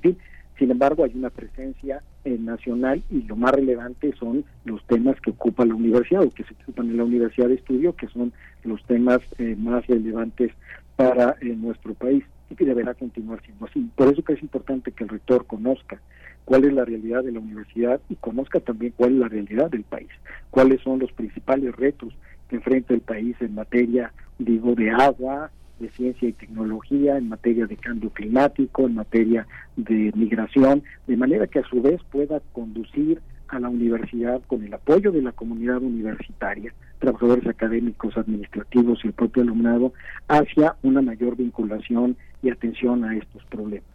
Por otro lado, como usted menciona acertadamente, la universidad tiene presencia internacional. Desde 1944 en San Antonio tenemos una, eh, una escuela de extensión. Bueno, la universidad ha de profundizar en los lazos que tiene con diferentes universidades, sobre todo con una, una premisa que es nos debe de permitir mejorar la calidad de la docencia, nos debe de permitir eh, eh, lograr una mayor pertinencia y, rigor en las líneas de investigación y en la investigación que realizamos, así como también nos debe de permitir eh, profundizar en la extensión de la cultura. esto mediante alianzas, mediante colaboraciones con las grandes universidades del mundo con las cuales debemos de mantener una cooperación de igual a igual que nos permita incidir mutuamente en el mejoramiento de nuestras actividades académicas. Y esto pues se va a traducir finalmente en una mayor calidad en la formación eh, para nuestros alumnos y como he mencionado, en la posibilidad de internacionalizar los planes de estudio, trayendo las experiencias internacionales al día a día en nuestra universidad. Sí, doctor, otro otro tema también de primerísimo orden e importancia es el que tiene que ver con eh, la sustentabilidad, con el medio ambiente, ahí donde la tecnología aplicada pues tiene que ser una aliada para las y los universitarios. ¿Cómo, ¿Cómo ve usted este panorama? ¿Cómo ver y cómo tener un, ser una universidad eh, que ocupe los primeros lugares de sustentabilidad en el mundo, que sabemos que hay mediciones, hay rankings eh, que toman en consideración de manera importante la cuestión de la sustentabilidad en las instancias universitarias, en las universidades del mundo, doctor. ¿Cómo hacerlo? Muchas gracias, Berenice. En dos dimensiones. Mire, la primera de ellas se refiere a la formación de una comunidad que sea eh, sensible y que esté bien informada acerca de la, de la sustentabilidad, particularmente los efectos del cambio climático. Eh, para ello me parece que es importante que en la comunidad desarrollemos una sociedad del cuidado, una sociedad de cuidado del medio ambiente, en reconociendo que el cambio climático es la amenaza más importante a nivel global eh, que tenemos como especie. entonces, esto nos implica el conocer y reconocer la necesidad de cambiar estilos de vida, cambiar maneras en que operamos continuamente en nuestro, en nuestro quehacer. Y esto eh, con objeto de generar una conciencia y una educación en la comunidad. Al mismo tiempo, también necesitamos eh, modificar la manera en que hacemos eh, las cosas en la universidad, lograr que la universidad sea una universidad cero neto, en donde las emisiones de gases de efecto invernadero sean efectivamente eh, un, cero neto en los próximos años en términos expresados de generación de energía eléctrica, del eh, manejo de los residuos sólidos, del manejo del agua. Eh, en, la, universidad generamos investigación acerca de estos temas, hacemos docencia de estos temas, pues es importante ponerlo en práctica a favor de nuestra propia comunidad. En ese sentido, estaremos contribuyendo tanto a la sustentabilidad en el ámbito de una cultura, acerca de la sustentabilidad y de una, eh, una mayor conciencia de lo que implica el cambio climático y la, la manera de mitigarlo eh, eh, a través de nuestros estilos de vida, así como también un cambio en cuanto a la manera en que operamos a la universidad desde el punto de vista de su infraestructura, de las capacidades de sus edificios, de sus diferentes procesos que nos permiten conducir a una universidad cero neto, una universidad sustentable. Sí, muchas gracias, doctor. Eh, hemos hecho en la presentación de su trayectoria un, punto muy importante que es eh, cómo del desarrollo de criterios para la evaluación de la vulnerabilidad estructural, la recuperación de funcionalidad de estructuras dañadas por los sismos. En la vida de un académico, pues prácticamente es imposible que no esté signada por la trayectoria, por el compromiso y la preocupación personal. Cuéntenos, en, desarrolle usted eh, su propio proyecto, si es posible en los próximos cinco minutos en qué consiste, qué propone para la universidad que eh, usted pretende eh, eh, dirigir, doctor, por favor. Muchas Miguel Ángel. Pues mire, yo me dirigiría a los padres y madres de familia, me dirigiría a nuestros alumnos, alumnos o a futuros alumnos, en donde el proyecto de trabajo va dirigida a lograr la universidad del futuro, construir la universidad, la UNAM del futuro mediante la participación de todos una universidad que sea mejor hoy que lo que fue ayer, pero que va a ser mejor mañana de lo que fue una universidad que esté en permanente evolución, una universidad en donde la calidad de sus estudios eh, sea eh, mucho mejor eh, cotidianamente y que esto nos permita a todos los egresados de la universidad poder competir más favorablemente en cualquiera de los campos de acción de nuestros eh, egresados, que tengan una formación de vanguardia en su campo disciplinario y una formación integral justamente para poder competir, donde podamos hacer investigación que esté relacionada con el avance del conocimiento, de la frontera del conocimiento en la investigación básica y que esto se traduzca eventualmente en investigaciones que nos permitan atender los problemas de la sociedad y como digo generando una cultura más ética, una cultura de sustentabilidad en nuestra comunidad, tal que la universidad contribuya a que el país vaya superando sus carencias, vaya superando la enorme cantidad de retos. México se enfrenta a diferentes eh, retos, el caso del nearshoring, donde la universidad debe de acompañarlo, pero también debe de acompañar la universidad hacia el sur sureste de México, que eh, históricamente ha mostrado desigualdades y que podemos y debemos atender entre todos, y la Universidad Nacional no puede claudicar eh, en este esfuerzo. Es una universidad eh, que planteo que sea incluyente, una universidad dinámica, una universidad que esté pensando en la solución de los problemas de hoy, pero con una visión de futuro. Soy un ingeniero, soy constructor, eh, como los ingenieros nos enseñan a construir, y justamente lo que quiero es construir escuchando y colaborando con toda la, eh, comunidad la Universidad del Futuro. Doctor, muchas gracias. Nos quedan todavía algunos minutos que queremos aprovechar con usted. Eh, le plantearía dos cuestiones. La primera, usted inicia esta, inició esta conversación mencionando la autonomía, la autonomía como un rasgo no negociable. ¿Cuál es su visión respecto a cómo se ejerce la autonomía de nuestra Universidad Nacional en, eh, en un momento, en un momento como este? Esa sería una cuestión que nos pueda dar, indicar un poco más de cómo, cuáles son sus consideraciones al respecto. Y otro tema también que eh, tiene que ver con el interior de nuestra universidad, con aspectos que están en el interés de nuestra comunidad, eh, el ejemplo y el caso de las mm, mejoras en las condiciones laborales del cuerpo docente. Cómo entrar a esos temas que, repito, están en eh, ese último, particularmente en la preocupación de mucha, de una buena parte y grupos de nuestra universidad.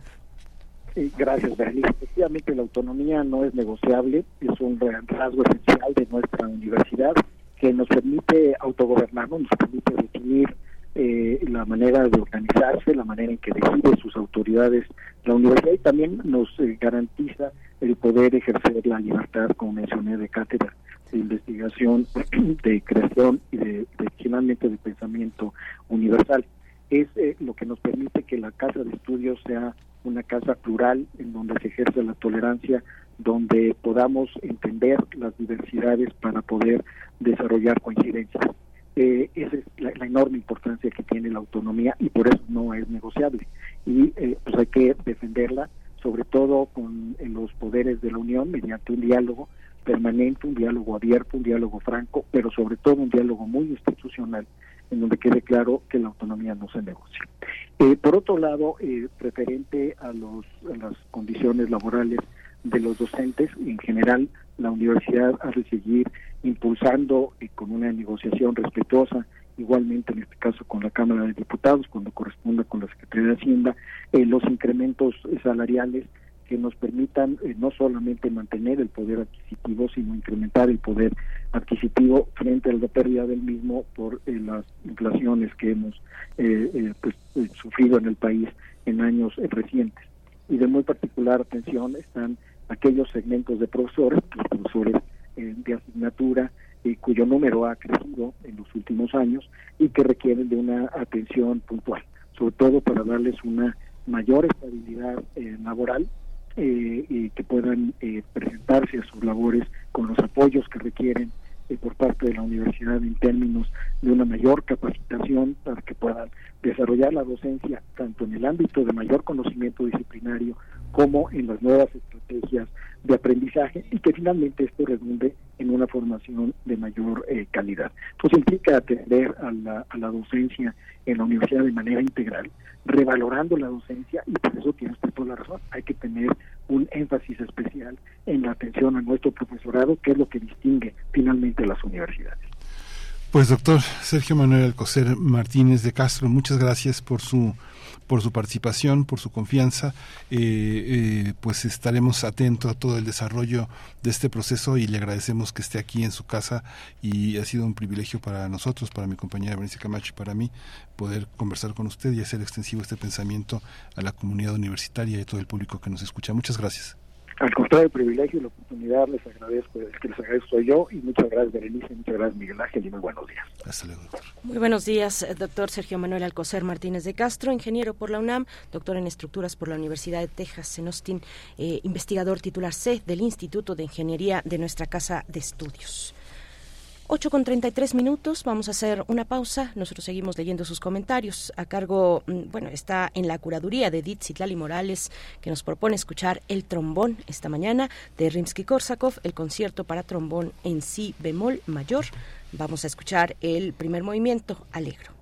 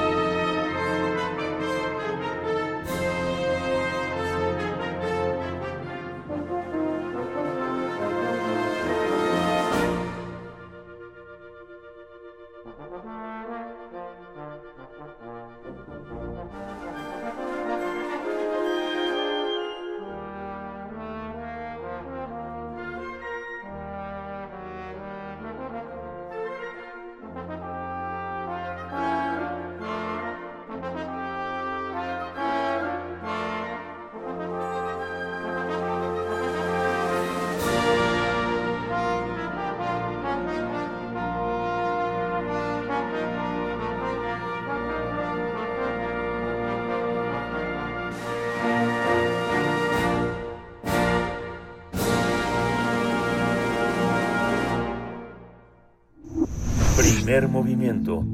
Hacemos comunidad con tus postales sonoras. Envíalas a primermovimientounam.gmail.com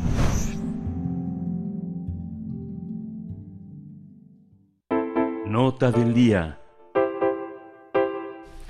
Nos encontramos ya en compañía del doctor Lorenzo Meyer, profesor investigador universitario, que generosamente ha cedido su espacio de las 8 para encontrarnos a las ocho y media, ya son un poquito más, 8.37 de la mañana, hablar de Gaza en estos momentos. Doctor Lorenzo Meyer, la manera en que has titulado Gaza no busca quién se lo hizo, sino quién se lo pague. Doctor eh, Meyer, ¿cómo estás? Buenos días, bienvenido.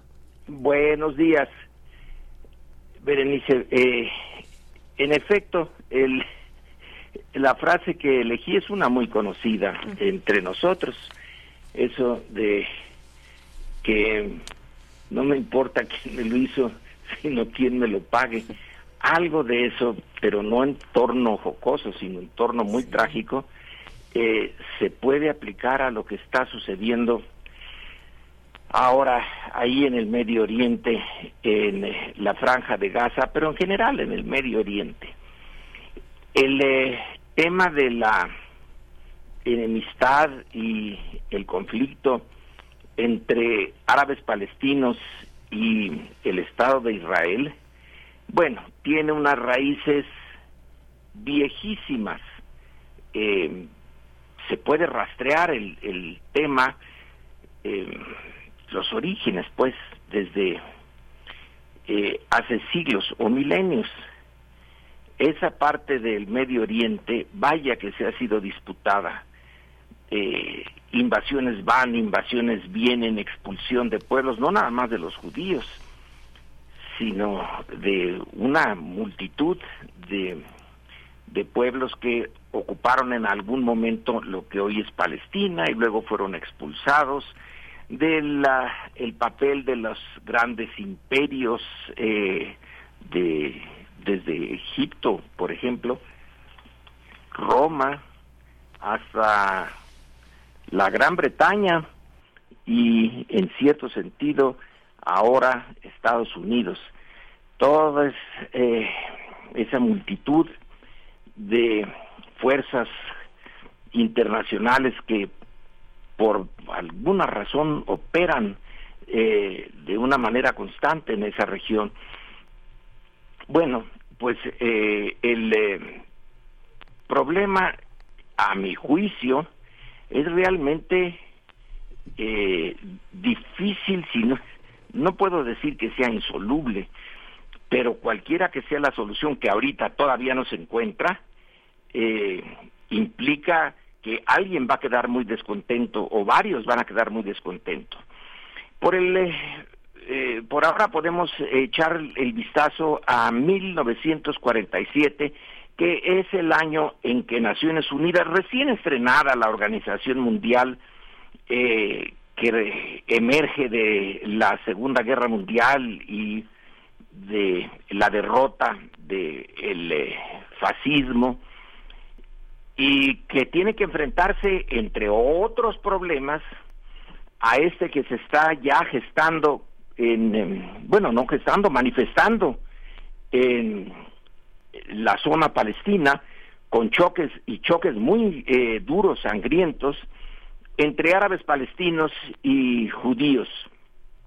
Todavía eh, no hay una eh, visión de qué hacer, pero las Naciones Unidas llegan a una conclusión, no por unanimidad, pero con suficientes votos, la creación de dos estados, dos estados en ese pequeño territorio que es Palestina, dividirlos eh, de tal manera que hubiera un Estado nacional soberano eh, de Israel y un Estado nacional soberano de los árabes palestinos.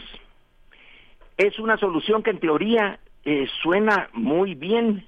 Viendo el mapa, ya se ve que la cosa estaba difícil porque eh, se parte ese territorio en disputa en pedacitos.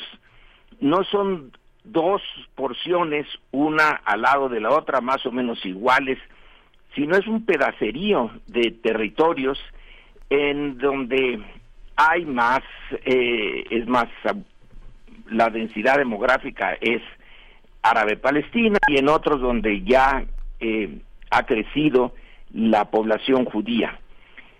Pero resulta que ninguno de los dos bandos en pugna aceptó la solución por razones diversas, ni árabes palestinos ni eh, la, eh, los judíos aceptaron esa división de que propuso Naciones Unidas y tampoco los ingleses que eran los que estaban a cargo de esa región después de que la Primera Guerra Mundial se la arrebató a Turquía, se la encomendó a Gran Bretaña y Gran Bretaña estaba allí como como protectora, pero en realidad no estaba como protectora, en realidad estaba cuidando eh, la zona petrolera del Medio eh, Oriente.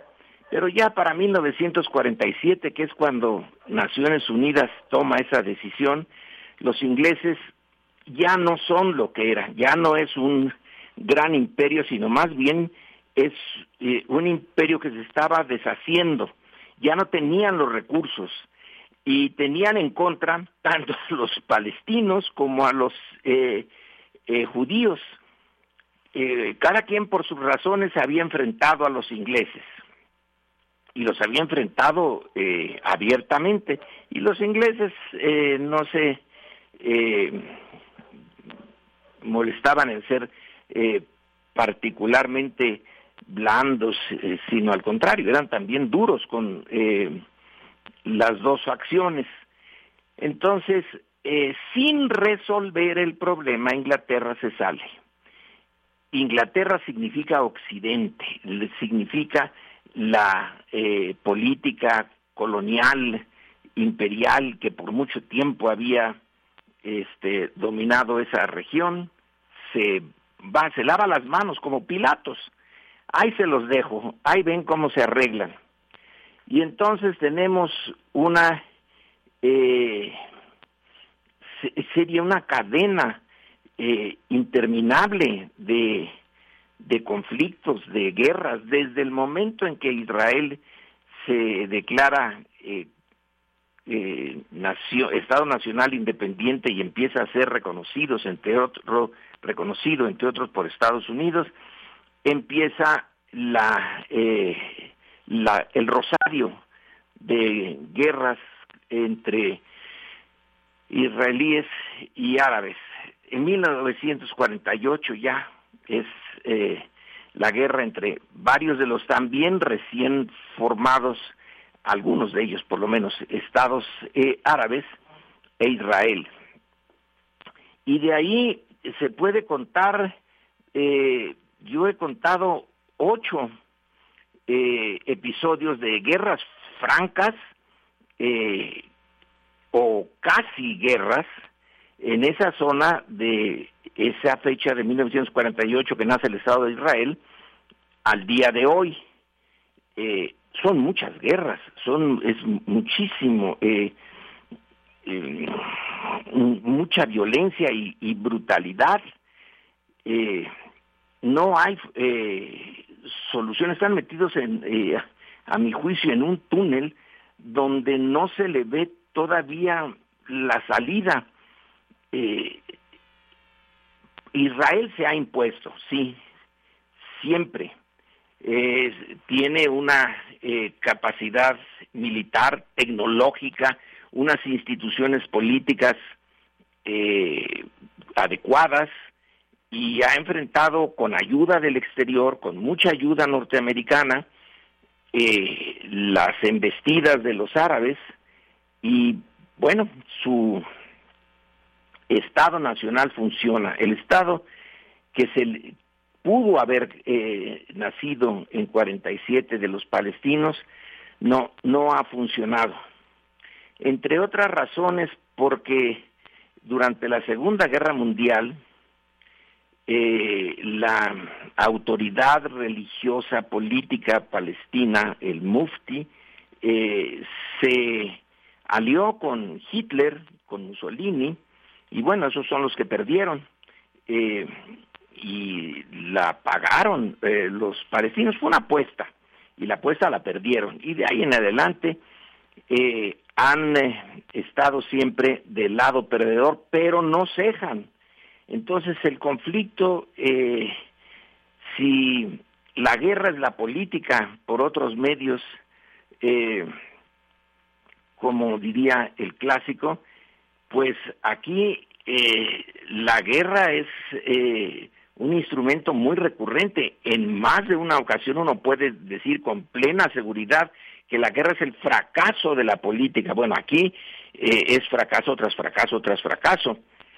y quien lo paga de manera muy dura es la población civil, en particular la de Gaza, porque Gaza con sus dos millones de habitantes, resulta que según las eh, cifras oficiales, más o menos la mitad son menores de edad, son entre niños y jóvenes, eh, con una densidad demográfica enorme.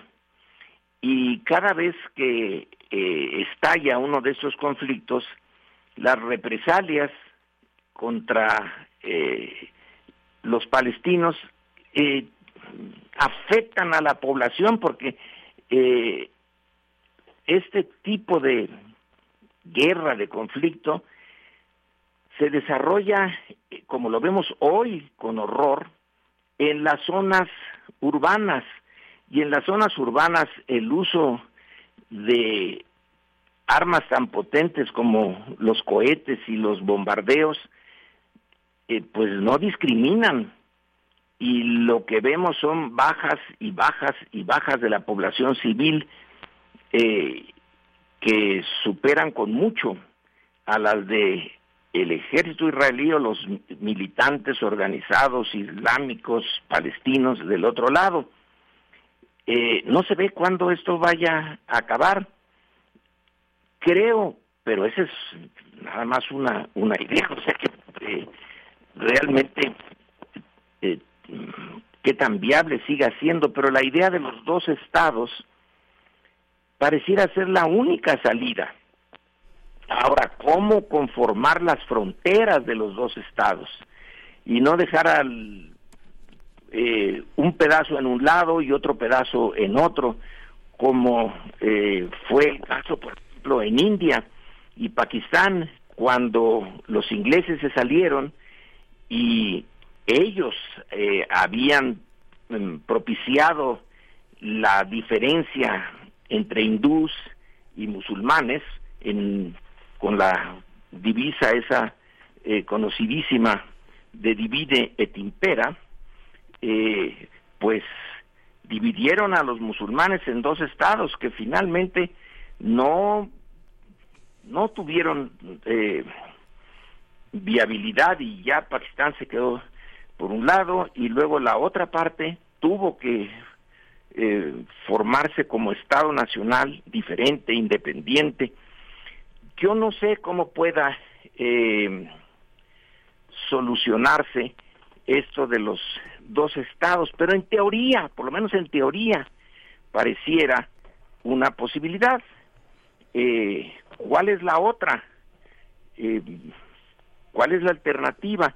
Pues honradamente no la veo, pero eh, me gustaría poder leer, discutir con alguien que sí conozca esto eh, de una eh, de una alternativa, pero por ahora hasta Estados Unidos está señalando ahora que que sí, que los dos estados, pero en la práctica cómo se va a llevar a cabo, entre otras cosas porque los palestinos tienen dos eh, zonas que están eh, políticamente dirigidas por organizaciones diferentes y en cierto sentido opuestas.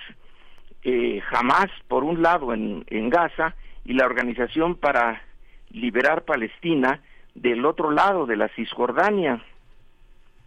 Eh, es eh, realmente un problema eh, impresionantemente complejo. Pero como quiera que sea, en esta coyuntura, en la actual, eh, la forma como jamás inició su sorpresiva ofensiva contra Israel fue, entre otras, eh, con una masacre de gente que estaba en un festival de música, de civiles. Eh, hay un artículo eh, de un, un columnista en el New York Times que señala que hace tiempo él fue a, a Palestina y vio a un grupo de adolescentes jugar fútbol y decidió que ese era un buen momento para que les, les hiciera unas preguntas. Estaba en el, ambiente era relajado y pudo hacerles preguntas.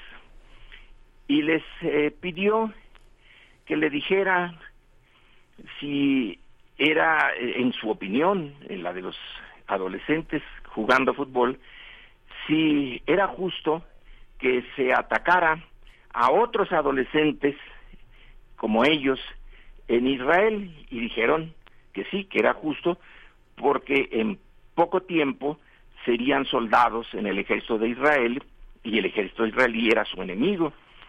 Eh, luego preguntó si era justo que se atacara a eh, mujeres jóvenes, a un grupo de mujeres jóvenes, también le dijeron que era justo porque ellas también eh, serían reclutadas en el ejército y se comportarían como los hombres. Solo cuando él les preguntó, bueno, y a unos, a un grupo de, niños pequeñitos, entonces todos reaccionaron, no, a esos no se les toca. Pero ahora, eh, con esa lógica, eh, supongo yo, es con lo que se atacó a los jóvenes que estaban en la fiesta eh, en este evento eh, musical. Es eh, para nosotros, es para el grueso de la humanidad es inaceptable que se ataque a los civiles, aunque es un, una práctica muy común en las guerras desde hace siglos, pero no es aceptable, no es legítima. y hoy en, en el bombardeo de Gaza, de la zona, eh, una de las zonas pobladas, más densamente pobladas del mundo, claro que vemos las fotografías de niños que eh, han sido víctimas de los bombardeos. Entonces, eh, la em, demanda, la exigencia del resto del planeta tiene que ser la de detener esto. Eh, no, no se va a conseguir nada definitivo y positivo de este eh, momento de lucha entre Hamas y el ejército eh, de Israel. Se va, hay algo hasta de suicida en el en la política de Hamas, pero aunque Israel se imponga, no va a solucionar el problema. Eh, el problema que viene de tanto tiempo atrás en donde dos grupos, eh, dos naciones, eh, una en ciernes, la otra ya hoy ya funciona, reclaman el mismo lugar y por razones que, bueno, para ellos son razones razonables, pero para nosotros no, eh, o para muchos de nosotros no. Por parte de los israelíes, porque pues Dios les prometió esa tierra. Entonces, ¿qué hace uno cuando el argumento es Dios lo prometió? Pues, eh, ni modo de preguntar, ¿y cuándo lo, dónde está el papel o dónde está el, el contrato y que Dios se haga responsable de esto, pues no, no se puede. Y para los eh, musulmanes, también eh, eh, Jerusalén es un sitio sagrado. ahí es donde se supone que Mahoma ascendió al cielo y es el mismo territorio reclamado por razones políticas y ideológicas religiosas por dos grupos antagónicos, eh, es una imposibilidad la de resolver eso bien, resolverlo por la fuerza, como parece ser el caso ahora, eh, pues es una solución temporal, porque en realidad eh, la, el mundo árabe es en su totalidad es enorme comparado con Israel. Eh, no hay eh, la posibilidad de un eh, de un mantener esa situación por tiempo indefinido y siempre con base en la fuerza. Tiene que ser un acuerdo político entre ambas partes pero por ahora no se ve. Y entonces termino concluyo con eso de que yo no busco quién me la hizo sino quién me la pague. Eh, jamás al atacar a jóvenes civiles desarmados en una fiesta está haciendo que estos paguen lo que el eh, gobierno, eh, las autoridades israelíes han estado haciendo con los palestinos, que los tienen eh, casi como prisioneros, sin la, darles la posibilidad de ser eh, un grupo con soberanía, y la pagaron unos eh, jóvenes que se estaban divirtiendo ahí, y ahora con el bombardeo israelí, pues Netanyahu, el primer ministro de Israel, está haciendo que se la paguen los eh, palestinos, sean o no miembros de Hamas, y en donde hay un tipo de población que es particularmente vulnerable y sobre todo los niños y los jóvenes. Entonces, eh, pareciera que ambas partes dicen yo no busco al que me la hizo, sino busco a alguien que me la pague ahorita. Y el resto del planeta, pues estamos viendo con enorme eh, una sensación de disgusto, tristeza, enojo, eh, esto que se está desarrollando en, en Gaza sin que podamos realmente hacer otra cosa más que decirles no, ese no es el camino, pero no creo que nos hagan mucho caso. Doctor Lorenzo Meyer. Mi comentario hoy. Muchas gracias por el mismo. Nos quedamos con esas incógnitas que nos recorren al planeta entero. ¿Es posible hoy la solución de los dos estados o cuál es la alternativa, la vía, eh, una alternativa a esa, eh, a esa propuesta de dos estados que sea lo más justa y pacífica posible y unirnos a ese llamado enérgico de que se detenga la masacre a la población civil? Doctor Lorenzo Meyer, muchas gracias eh, y te deseamos lo mejor en este día. Hasta luego, Berenice. Y quizá no lo más justa posible, lo menos injusta posible, porque ya lo de la justicia ya dejémoslo a un lado, que se minimice la injusticia. Que se minimice la injusticia. Gracias, doctor Lorenzo Meyer. Hasta Buen día. Buen día, doctor. Buen día. Son las nueve de la mañana, nos despedimos de Radio Nicolaita y seguimos aquí en primer movimiento después del corte. Encuentra la música de primer movimiento día a día en el Spotify de Radio UNAM y agréganos a tus favoritos.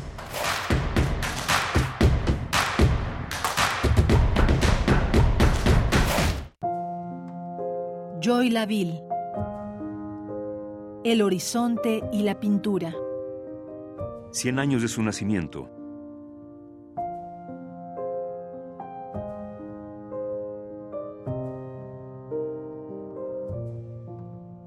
La recordaremos por sus cuadros, donde los colores pastel son los protagónicos, el rosa, el naranja, el verde, pero sobre todo el azul, ese azul brillante que solo al admirar un cuadro puede uno percibir su intensidad. Esos cuadros donde apenas se vislumbra una figura o un desnudo, pero donde los colores expresan ideas o sensaciones. Joy Laville 96.1 FM. Radio UNAM. Experiencia sonora.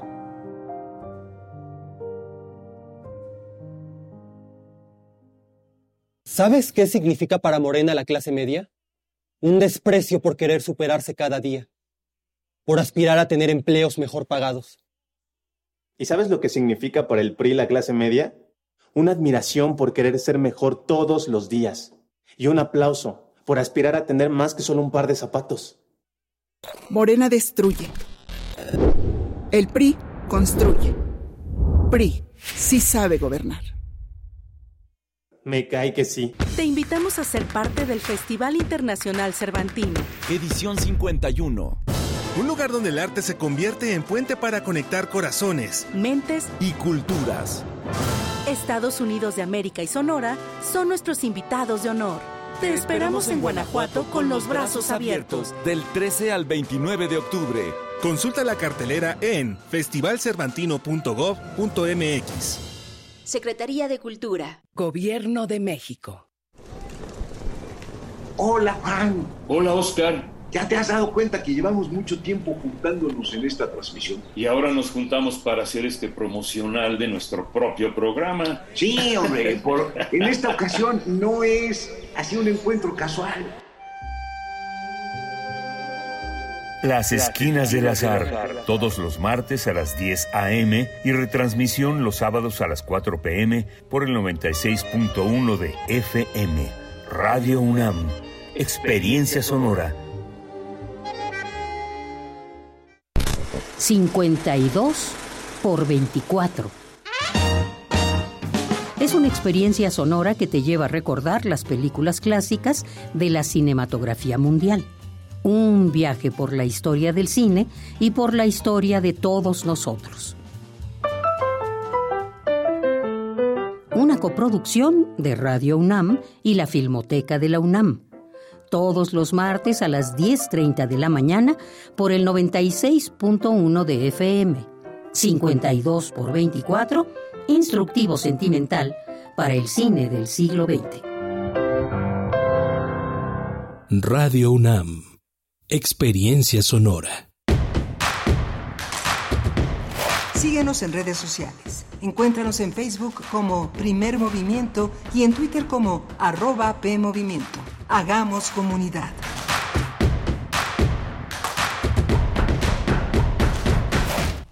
Hola, buenos días. Son las 9 de la mañana con 3 minutos, ya 4, cuando acabo de decir 3, llega el cuarto minuto. Estamos en primer movimiento en Radio UNAM, en Adolfo Prieto 133 en la Colonia del Valle, la casa de todos los universitarios, un medio de comunicación pública, pero también universitario. Hoy está Andrés Ramírez en el control de los, en los controles técnicos de la cabina, Rodrigo Aguilar en la producción ejecutiva y compañera Bernice Camacho al frente de la conducción. Querida Bernice, buenos días. Buenos días, Miguel Ángel Quemain. Buenos días a la audiencia. Pues bueno, venimos de una hora eh, muy importante, interesante. Estuvimos conversando con el doctor Sergio Manuel Alcocer Martínez de Castro, ingeniero por la UNAM, doctor en ingeniería por la Universidad de Texas en Austin, eh, y también investigador del Instituto de Ingeniería de nuestra Casa de Estudios, que es una de las 10 personas que están en el proceso para ocupar la rectoría de la UNAM. Conversamos con él, como lo hemos de hacer con las 10 personas participantes, finalistas, una cada día a partir de desde el día de ayer y durante esta y la próxima semana estaremos cada día dedicando a partir de las 8 de la mañana una, un momento de conversación, de entrevista, de charla con las y los aspirantes finalistas a este proceso de rectoría de la UNAM. Y también, bueno, hace unos momentos con el doctor Lorenzo Meyer, que nos hablaba del conflicto entre, mm, entre Hamas e Israel, el conflicto pues que ha tenido las consecuencias terribles que hemos visto con bajas de civiles en ambos lados, un, un terrible escenario en Gaza y bueno, también estamos atentos, atentas a sus comentarios en redes sociales. Gracias por participar en este diálogo, en este diálogo universitario que proponemos desde Radio UNAM. Tendremos en unos momentos la poesía necesaria, eh, en unos momentos más, y una mesa del día mm, que tiene que ver con la composición mexicana, Miguel Ángel. Sí, vamos a tener a Julio Estrada, el doctor Julio Estrada, uno de los más grandes compositores mexicanos, fundador de la Compañía Musical de Repertorio Nuevo, eh, un, un, hombre que desde finales de los años 70 le ha dado también un rostro a, la música, a la edición musical. Eh, es eh, uno de los compositores que ha formado parte del repertorio de la Orquesta Sinfónica Nacional con el estreno de una obra con, conmovedora, Eva On, una obra que se ha venido gestando dentro de él, como decía Octavio Paz, creció en mi frente un árbol, así creció este duelo festivo, generoso en, la, en el corazón y en la mente de este gran músico mexicano. Y vamos a hablar de esa obra de, eh, y de la labor de Julio Estrada, que ha sido también uno de los, pues, uno de los hombres que ha contribuido mucho que el periodismo en el territorio de la música pues sea mejor, sea más destacado, sea más profundo, sea más complejo. Va a estar con nosotros en un ratito. Sí, Julio Estrada, eh, el doctor Julio Estrada es investigador del Instituto de Investigaciones Estéticas eh, de la UNAM y, como has dicho, fundador del Laboratorio de Creación Musical en la Facultad de Música. Eh, también tutor en el programa de maestría y doctorado en la misma Facultad de Música en la UNAM. Tendremos al cierre la presencia de Guadalupe Alonso Coratela, directora de Casa Universitaria del Libro, en la sección de los martes, Tiempo Lunar. Hablaremos sobre la obra de Sara Sefcovic. Es la propuesta que nos hace Guadalupe Alonso para cerrar la emisión de esta mañana. Antes vamos con la poesía necesaria. Es hora de poesía necesaria. Pues que no se pase, aunque sea un día después, pero que no se nos pase el recordar al gran Oscar Wilde en su aniversario, este gran dramaturgo irlandés, autor del retrato de Dorian Gray, eh, que también legó al mundo su poesía, ensayos también hay dentro de su obra, eh, el dandy esteta de un metro noventa que nació un 16 de octubre de 1854, es decir, hace 169 años. Sus últimos años de vida los pasó en París, en la capital francesa, donde frecuentó a escritores artistas, a intelectuales de la época, Víctor Hugo, Mallarmé, Valéry, entre otros. En Inglaterra mm, fue condenado por su amor eh, homosexual, su indecencia y bueno, tras cumplir una sentencia de dos años, además de trabajos forzados, después de eso se trasladó a París, donde murió en 1900 en una total miseria. Sus restos descansan en Père Lachaise, en el cementerio de Père Lachaise, eh, en una tumba que está llena de besos, de poemas y de rosas. Eh, tanto así que en 2011 se le colocó un cristal, un cristal en torno a la tumba de Oscar Wilde, un cristal a prueba de besos. Pues vamos a, les comparto, les comparto una, en esta propuesta poética el poema que se titula Mi voz, de Oscar Wilde, la música eh, desde Francia. Mi voz. Dentro de este inquieto, apresurado y mundo moderno arrancamos todo el placer de nuestros corazones, tú y yo. Ahora las blancas velas de nuestra nave ondean firmes, pero ha pasado el momento del embarque. Mis mejillas se han marchitado antes de tiempo. Tanto fue el llanto que la alegría ha huido de mí. El dolor ha pintado de blanco mis labios y la ruina baila en las cortinas de mi lecho pero toda esta tumultuosa vida ha sido para ti, no más que una lira, un luto, un sutil hechizo musical, o tal vez la melodía de un océano que duerme, la repetición de un eco.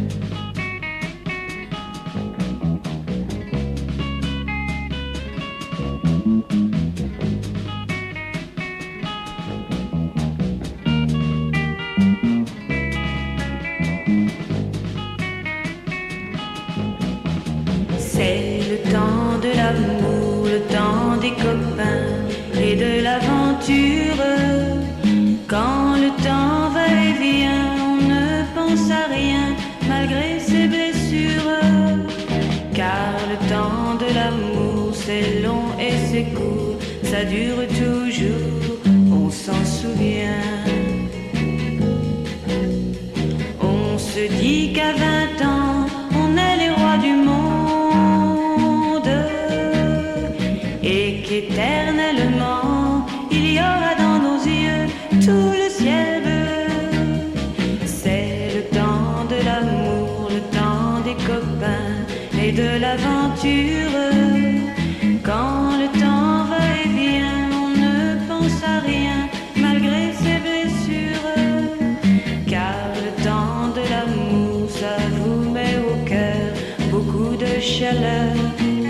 Un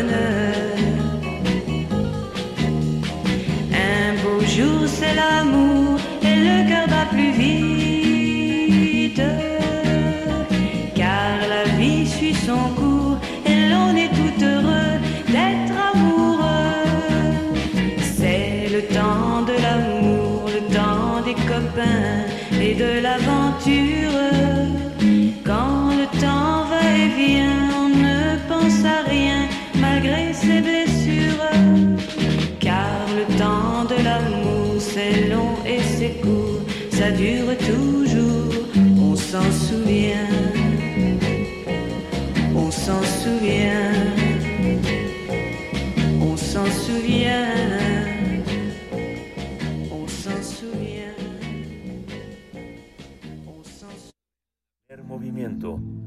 Hacemos comunidad con tus postales sonoras. Envíalas a primermovimientounam.gmail.com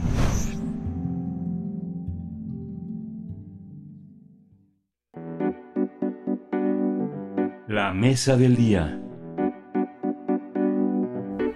En el concierto inaugural de la edición 45 del Foro Internacional de Música Nueva, Manuel Enríquez, que se realiza, que termina este próximo 22 de octubre, la Orquesta Sinfónica Nacional, con la participación del director huésped José Luis Castillo, uno de los grandes directores, interpretó a Giorgi Ligeti, a Mario Lavista, a Víctor Rasgado, a Dora Vera, y estrenó una de las obras más importantes del catálogo del investigador, musicólogo, maestro y divulgador Julio Estrada, titulada Ewa on Ome. Se trata de una de las muchas obras que conforman el catálogo de Julio Estrada y cuyos títulos están en lengua náhuatl. Algunas de estas obras son series o grupos de obras relacionadas por lo que comparten palabras. Por ejemplo, la primera obra se llama Ewa On, 1981, una pieza de música electroacústica dedicada por Julio Estrada a la memoria de su padre, Manuel Estrada. Ewa significa echa volar y On a la distancia. Pues vamos a conversar sobre la nueva creación musical del doctor Julio Estrada, su participación en el Festival de Música Nueva. Nos acompaña a través de la línea. Él es investigador del Instituto de Investigaciones Estéticas de nuestra UNAM, fundador del Laboratorio de Creación Musical en la Facultad de Música y ahí mismo tutor del programa de maestría y doctorado en nuestra universidad. Es miembro de la Academia Mexicana de Ciencias, editor de la, editor de la Música de México y de la Música de Colón Nancarro. Muchas gracias, eh, doctor Julio Estrada, buenos días, bienvenido, qué gusto conversar con usted en esta mañana, bienvenido, ¿cómo está? ¿Qué tal? Buenos días. Muy bien, pues gracias. muy emocionados de hablar con usted, doctor, eh, este músico, porque eh, eh, en las redes sociales, en muchas redes de eh, grandes melómanos musicólogos, causó mucha emoción eh, poder escuchar esta pieza, esta pieza suya, esta pieza que es un duelo festivo. Cuéntenos eh, cómo eh, el, el Pues parte también- del contexto de ahora es esta, esta, esta enorme emoción que generó este, esta, esta puesta en escena de la obra. Cuéntenos un poco cómo, cómo, cómo se ha generado durante tanto tiempo. Sí, también en mí generó una gran emoción. Eh, la obra eh, se origina, como acaban de decir ustedes, en Ewaon, que es una obra por computadora dibujada en la sistema UPIC en 1980, concluida en 1981, y es una obra cuya flexibilidad de movimiento, dinámica en todos los sentidos, eh, me llamaba mucho la atención, cosa que yo no podía obtener con instrumentos. Eso me, produjo una auténtica revolución y dado que a mí no me gustan en general los sonidos electrónicos, eh, tengo cuatro o cinco obras electrónicas, pero prefiero pasar de ellas, eh, me interesó mucho más convertir esta obra en una obra para orquesta. Son aproximadamente 80 voces distintas, originalmente en la computadora, y eh, no utilicé sonidos electrónicos, sino mi propia voz, lo que crea en la voz de la computadora una suerte de coda. El, eh, digamos, casi casi al año siguiente comencé la, la conversión de los dibujos a una partitura. Pero tardé, digamos, 15 años en tener el encargo eh, de la radio de Baden-Baden, de Washington, de la Washington me encargaron la obra y eh, se estrenó en 1995. fue una obra muy, muy difícil de, de poner por las dif- dificultades propias de la escritura, que cada, cada instrumentista casi se convierte en un solista, y con atribuciones eh, de control de la materia sonora y rítmica muy grandes, implican pues una, un gran desempeño.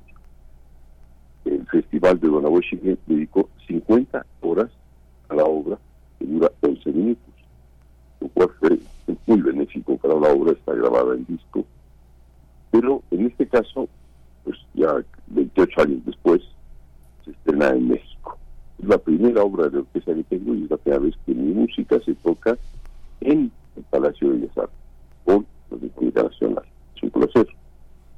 Es todo lo que puedo decir. Y además, eh, debo, debo decir que fue gracias al, bueno, al, al Foro de Música Nueva, José Julio Díaz Infante y a los miembros de la Comisión de Selección, que la obra fue incluida en el programa, pero sobre todo, además, que eh, gracias a José Luis eh, Castillo, el proyector, la obra fue montada en un plazo mínimo y creo que de ensayos cercana a las cuatro o cinco horas, lo cual es una proeza. Y el resultado fue muy bueno. Doctor, eh, doctor Estrada, 28 años después se estrena en México. ¿Qué, qué, qué, qué frase, qué, qué sentencia que, que, enuncia esta mañana? Y eso abre discusiones que hay que tener entre nosotros. ¿Qué, ¿Qué decir respecto a la difusión de la música, de la composición mexicana bajo estas condiciones, a la posibilidad o no de acercar al público mexicano a la música de su propio, de su propio país? Bueno, yo creo que es, es una es casi casi frecuente o es normal eh, cuando un autor no tiene demasiadas obras para orquesta que sea poco ejecutado y esta obra es bastante exigente, pues tardó, tardó su tiempo. El, el propio director tenía la obra, la partitura. Eh, yo le llamo, o algunos de los intérpretes le llaman a, mi, a mis obras las partitorturas, desde, desde hacía tiempo, y el, eh, digamos, sé que la estaba estudiando y cuando ya la, la, la trabajó, cuando me dijeron eh, querían tener la partitura, dije, bueno, que la tienes José Luis Castillo y es quien debería de dirigirla, y así fue. O sea que poco a poco la, la música se va defendiendo. Mi premisa es que no es necesario tocar puertas para que mi obra se toque. Si se toca, pues es porque se va a defender por sí sola, ¿no? Recuerdo un, encargo que me querían hacer en Bellas Artes a, en el 50 aniversario de la creación del Palacio de Bellas Artes y me decían que hiciera yo lo que quisiera, una obra de orquesta, lo que sea. Dice, de acuerdo, lo hago bajo una sola condición, que aparezca en el contrato, digamos, que la obra se toque. Porque normalmente me pueden encargar obras en festivales o instituciones y no tocarlas nunca. Y pues finalmente decidieron no hacerme el encargo porque no se podían comprometer a que la obra se tocase.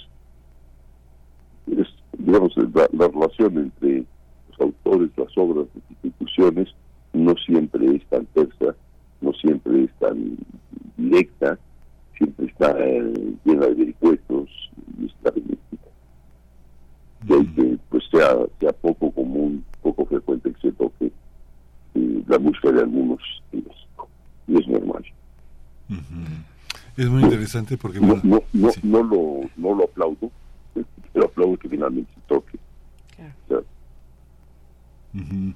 En muchos con en los contratos del Sistema Nacional de Creadores, en el caso de letras de ensayo, el contrato es este, usted le escribe pero no nos comprometemos a publicarla, ¿no? Es así una cosa que forma parte del contrato, de no no hay ninguna responsabilidad de que se conozca. Fíjese que el otro día Exacto, es un- es un enorme, enorme cinismo institucional. Sí. Eh, sí, sí, exacto. sí.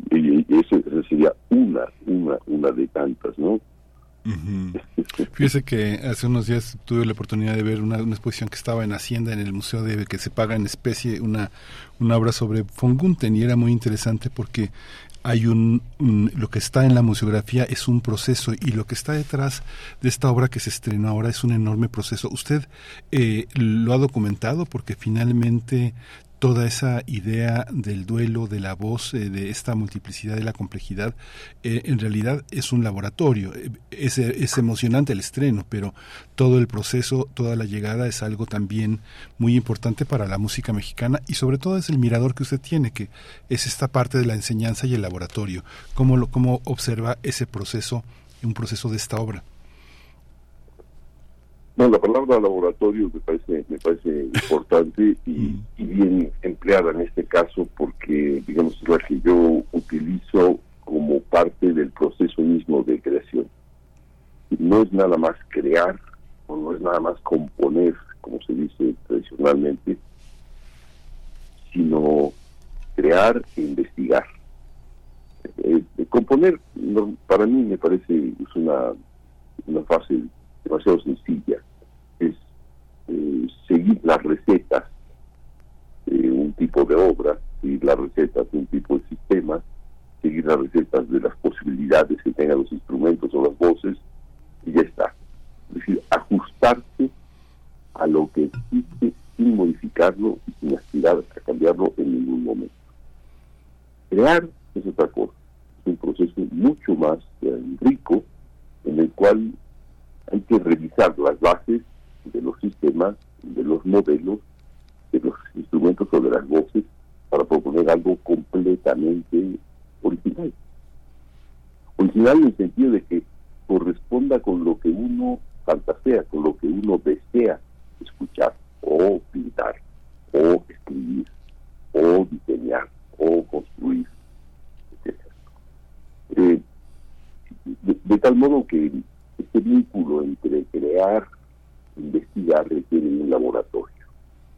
Es un laboratorio en el que uno tiene que explorar, tiene que integrar eh, todos los materiales, experimentarlos, experienciarlos, explorar eh, durante largo tiempo las posibilidades de una obra. En ese sentido, eh, yo escribo bastante poco, debo tener unas 20 obras o algo así, estoy satisfecho con ello, ¿Por qué? Porque me lleva, me lleva muchos años. El cuartito de me llevó seis años. mi ópera Murmullos del Páramo me llevó 14. Y no, no lo reclamo. Eh, ¿Por qué? Porque lo que hice fue crear un nuevo modelo de obra. Eso es lo que más me, me atrae. No me atrae repetirme, no me atrae.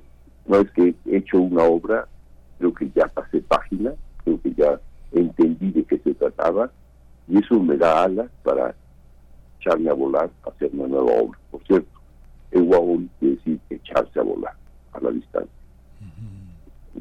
Sí, doctor, ¿qué, qué, qué pasa, siguiendo con ese hilo, eh, qué pasa con una obra que en su conjunto va siendo pensada dentro de series o de grupos de, de, obra. ¿Qué pasa con el autor, con la obra y con el autor en el proceso creativo?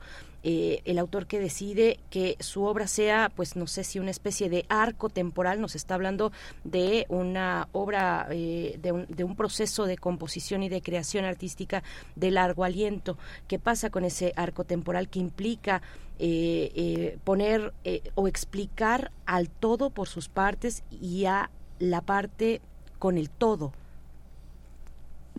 Es, es, parte de una de un desarrollo educativo del propio autor que tiene que aprender cosas que desconocía y que tiene que poner en duda todo lo, todo aquello que conocía si eso le sirve o no. Hay cosas que sirven hay cosas que no. No se trata de tirar por la borda todo sino, sino primero partir de la imaginación. El arte el arte no es ciencia no es tecnología el arte es percepción y la aliada principal del arte es la imaginación. Aquel que no imagina, aquel que no ensueña, aquel que no produce la obra en el interior de su mente mucho antes, de que la obra se materializa, está quizá haciendo algo distinto con el arte. Para mí esa es la, la base de partir de la imaginación para alcanzar la realidad. Digamos, en los sistemas tradicionales lo que se tiene es esto. Hay un sistema al centro, el sistema de composición, por ejemplo, el sistema de creación, lo que sea. Su base es una teoría, pero es una teoría esclava del sistema y su aspiración es el estilo. Una vez que conozcas el sistema y te hagas de él, tendrás tu estilo propio. Es, para reírse, al menos en un tiempo en el que estamos haciendo búsquedas permanentemente. ¿Por qué digo reírse? Porque es ridículo que supongamos que un sistema prefijado, basado en una teoría realizada por el sistema, una teoría supuesta, una teoría que no resiste, eh, como la, teoría de la música tonal, tonal etcétera, eh, y, un, y, un, y un estilo que es una especie de permisividad para la creación, puedan ser en su conjunto útiles y actuales para procesos en los que estamos observando todos los días una transformación en los datos, en la información, en el conocimiento, en las investigaciones. Todo ello, no hay más remedio en música que afrontar lo que la imaginación puede hacer y aliarse a la búsqueda, a la investigación, para poder desarrollar lo que uno aspira a crear.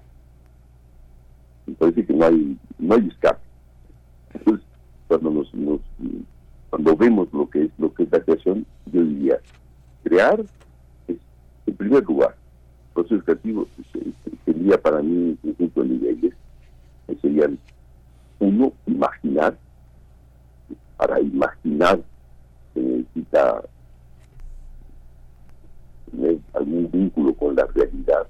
No podemos imaginar nada que no esté relacionado con los estados físicos de la materia. Por ejemplo, se mencionaba la música de, varios autores en el concierto del, domingo antepasado. Los estados físicos de la materia, por ejemplo, aparecen muy claramente en Ligeti, como los estados eh, del aire, los, gases, el humo, etcétera. Para lograr esos estados físicos hay que entender cómo se comportan y cómo eh, a partir de ese comportamiento debemos obtener que las voces o los instrumentos eh, sean capaces de imitarlos, de reproducirlos. Esa es una de las ideas. La otra parte es, si ya tenemos imaginación y realidad, el ideal sería pasar de la imaginación a la realidad. Pero, digamos, la base de la realidad, ahí sí es la teoría. Y, digamos, la base de la imaginación sí es un estilo. Pero las bases del estilo y de la teoría son eso, un sistema pero ese está hasta abajo. Lo que queda hasta arriba son la imaginación y la realidad. Es algo mucho más complejo, mucho más rico. Y además, sobre todo en arte, el proceso de creación está basado en percibir. Percibir es la puerta para poder crear. Percibir en la imaginación, percibir en la realidad. Este diálogo entre ambos campos es fundamental para entender el proceso de creación dentro del arte. La, la, posibilidad de entender un proceso como este tiene un, un, correlato en la música institucional mexicana. De pronto parecen como una cantidad de esfuerzos muy desarticulados que no convergen en un patrimonio eh, sobre nuestra música. Se lo digo a usted porque desde, desde hace pues por lo menos más de 40 años usted ha construido un patrimonio tanto intelectual como testimonial de lo que ha sido nuestra, nuestra música. Ha sido el editor de obras muy importantes y ha dirigido trabajos de investigación muy importantes. ¿Estamos eh, a la altura de nuestra música eh, institucionalmente para conservarla, para difundirla, para enseñarla? Eh, institucionalmente la música, yo no, yo no, no, estaría muy, convencido de que la música sea institucional. lo fue el Partido Revolucionario pero dejemos a la música más como el producto de individuos, ¿no? De, de yoes, en el sentido no egoísta, en el sentido de, del sujeto, el sujeto que no se sujeta a instituciones, sino el sujeto libre. Eh, la música está a la altura de, la historia, digamos, mexicana. Creo que en las últimas épocas se puede hablar de nuevas escuelas de creación en México. Hace 15 años, en Nueva York, se hizo un festival que se llamaba Tres. Y era la música de los alumnos de mis alumnos, la música de mis alumnos y mi música. Hay música de otros, de otros profesores que han creado otras escuelas. Y yo creo que ha habido, digamos, esfuerzos eh, hacia, hacia un futuro desconocido, ese es el caso mío, y ha habido esfuerzos en dirección del futuro más cercano, más próximo, más alcanzable. Yo me sitúo siempre con, con un pie eh, delante del vacío. Es decir, veo al, veo al, horizonte y lo que más me interesa es eh, alcanzarlo. Sé que hay un vacío, que hay un precipicio que me separa de ese horizonte.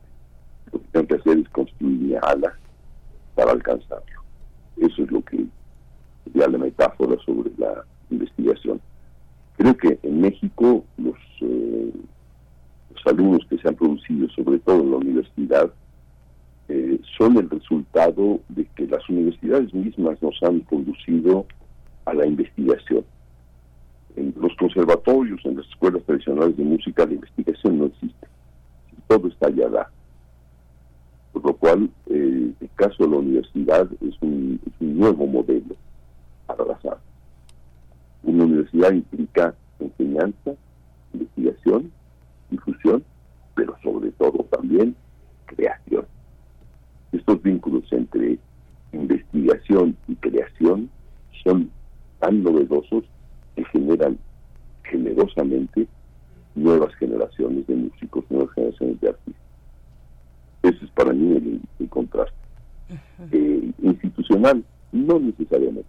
Eh, los músicos o los creadores universitarios no son en ese sentido institucionales. La institución es la que respalda las búsquedas, los hallazgos también, las posibilidades, y es a partir de ello que podemos hablar de una distinción entre el arte, nuevo arte universitario, y el antiguo arte, conservatorios o escuelas de música. Sí, doctor Estrada nos, nos decía además al inicio de la charla, nos hablaba de, de laboratorio, de la necesidad de un laboratorio. Decía, crear requiere un laboratorio en ese contexto de nuestra universidad, que finalmente también es una institución que dota de posibilidades a, pues para, para eh, mantener, para fortalecer esos tres, eh, esos tres pilares, investigación, docencia y difusión de la cultura. ¿Cómo pensar en ese, en ese contexto, en esa estructura de nuestra universidad, la posibilidad de montar o qué se requiere para montar un laboratorio de creación musical? Bueno, de hecho, el laboratorio de creación musical existe desde 1995. Eh, ya tenemos ya tenemos nuestros nuestros añitos y, hay muchos eh, egresados de él. Germán Romero eh, es uno es uno de ellos. Eh, Leticia Cohen, Leticia Fabrique, está ya ligada al posgrado. En el posgrado tenemos a numerosos jóvenes eh, autores que están, que están preparándose a través de maestrías o de doctorados. Eh, la universidad ha, creado también algo, algo importante. por ejemplo, el rector Graue, debemos agradecer la creación del Seminario Universitario de Investigación en Creación Artística, que es estimular la creación dentro de cada una de las escuelas o facultades de, de arte la creación de laboratorios. El modelo de taller antiguo, taller de composición, taller de creación, taller de pintura, taller de lectura, se ha cambiado por un modelo de laboratorio. Es, se cambia objetivamente. Hay gentes que optan por el modelo de laboratorio que es mucho más moderno, mucho más adaptado a la búsqueda, a la investigación, el modelo del taller. Talleres, vamos a aprender las usanzas de un maestro, el artesanado de tal o cual maestro, y a través de esa copia del artesanado, de esa asimilación de, ese artesanado, lograremos eh, tener su maestría. La diferencia de ello, el laboratorio es impulsar que cada alumno, cada alumna, realice investigación para resolver las cuestiones que le plantea su propia imaginación. O sea, la imaginación sigue siendo el hilo conductor y es un hilo conductor individual, no podemos transferirla, no hay una imaginación colectiva. Puede haberla, pero en arte la imaginación es eminentemente individual y eso es lo que distingue al arte de muchas otras disciplinas del quehacer universitario, por ejemplo. Desde hace muchos años, eh, era hace muchos años, hace más de 40 años, era muy difícil este, acceder a muchas, a mucha música, mucha música de compositores contemporáneos. Había cassettes, había discos, empezó el DVD, pero el radio siempre ha sido una parte importante. No sé, uno piensa en la radio alemana, en la radio holandesa, en la radio de Viena, en la radio de Austria, muchas radios en, la, en la Europa del Este. Nuestra radio mexicana le queda debiendo la composición? ¿Hay una música, hay una, un repertorio que podamos escuchar en radio? ¿Usted escucha música en radio? ¿Ha escuchado música en la radio? No, yo durante cerca de 15 años hacía varios programas en Radio Universidad, por cierto, ¿no? Sí. Nuevas audiciones en México en los años 1970 comencé. mi primer trabajo en la universidad fue en Radio Universidad eh, debo decir de manera divertida que mi, mi primer trabajo en Radio Universidad fue como oficial de intendencia. yo debía de ocuparme de barrer, trapear. Claro que no era cierto, era, era porque pues, los, puestos en aquel entonces eran eran flexibles, digamos, no se necesitaba el oficial de intendencia, no, no se había logrado tener uno, y había un puesto vacante, pero entonces se le daba a alguien que trabajaba pues haciendo programas o revisando los archivos de música, etcétera, y ese fue mi caso. Eh, poco a poco, digamos, fui haciendo programas de música, eh, por ejemplo, música nueva, actualidades musicales, y esto duró 15 años. Después eh, intenté enderezar Radio Educación y asesor de Radio Educación durante seis años, y eh, la universidad también era de alguna manera asesor del mundo de los directores. Pero, eh, digamos, la radio, la radio en América Latina, e incluso en Estados Unidos y Canadá, no son radios que encarguen obras, son radios generadoras de obras, radios que tenían asociada a una orquesta, por ejemplo, ¿no? Esto en Alemania es lo normal. Eh, mucho más normal incluso que en Francia o que en España, por poner un, caso, o Portugal o, en Italia. En Alemania el funcionamiento de la radio es eh, espléndido porque la radio misma tiene su orquesta, la, la radio misma encarga obras para sean tocadas por su orquesta o por músicos eh, asociados a esta radio. Y, esta música sea grabada incluso en disco y transmitida en vivo o igualmente en sus programas. Esta característica es completamente distinta a la que nosotros tenemos. Eh, en esta radio en México no paga los derechos de autor de sea, cualquier compositor eh, o cualquier creador musical en México que se escuche su música por, por la radio, pues lo agradece alzándose de hombros. Pues sí, si no hay más remedio, sí, se tocó tu obra, pero no recibiste ningún derecho por ello. Eso sería la cuestión a revisar. ¿Por qué? Pues porque no es, no es aceptable que los derechos de autor no sean reconocidos en un país que tiene estaciones de radio nacionales, universitarias, privadas, etcétera, ¿no? Pues en ese caso, nuestras estaciones de radio no son realmente un gran, gran modelo. Son modelos de difusión, pero hasta ahí queda. Doctor, pues eh, No, me quiero quedar con, con, con, la duda también, preguntarle, bueno, estamos hablando de la radio eh, como uno de los caminos de la difusión de la cultura, también, por supuesto, de la música.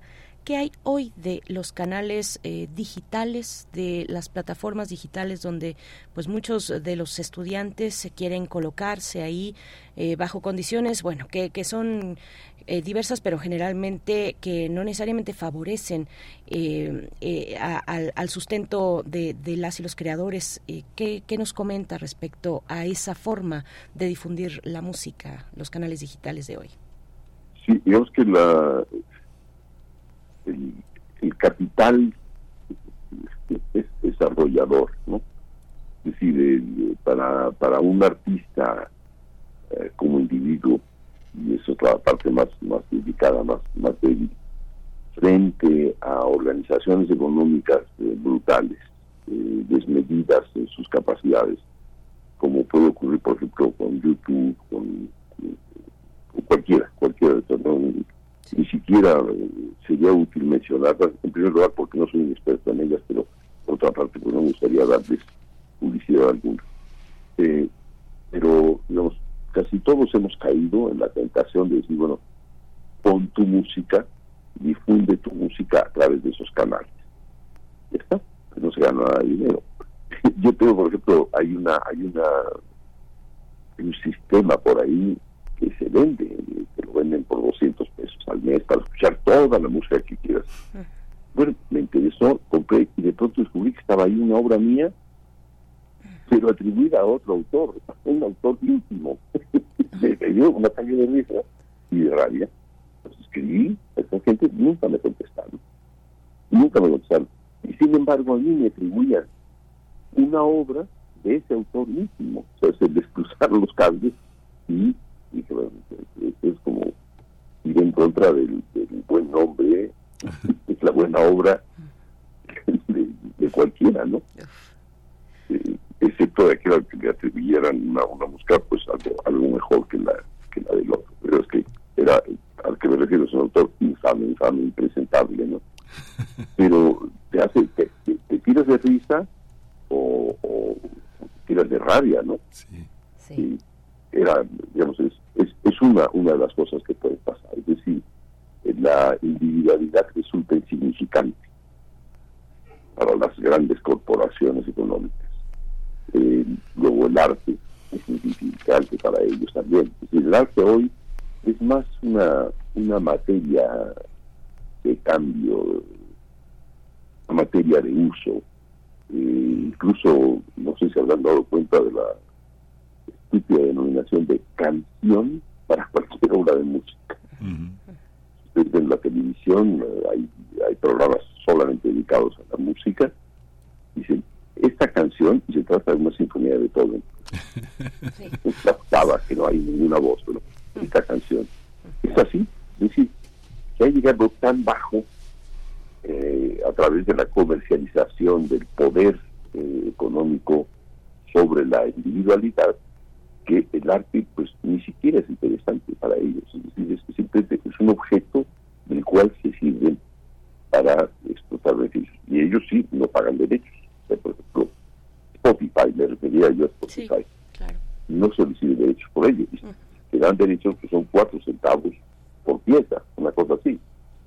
Porque además, eso se puede oír, no no creo que en muchas ocasiones ya por millones, ni mucho menos, ni por cien miles, ni por miles, pero sí, digamos, los, los derechos de autor pues no son ni siquiera respetados, no existen, no están declarados. ¿no?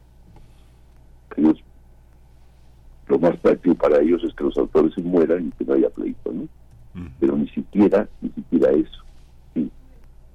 Y entre unas corporaciones tan fuertes con de abogados que se ignoran, no pueden pasar, pasar de frente sin considerar, sin embargo, la existencia del autor en tanto que un ente eh, respetable, un ente al que es necesario respetar.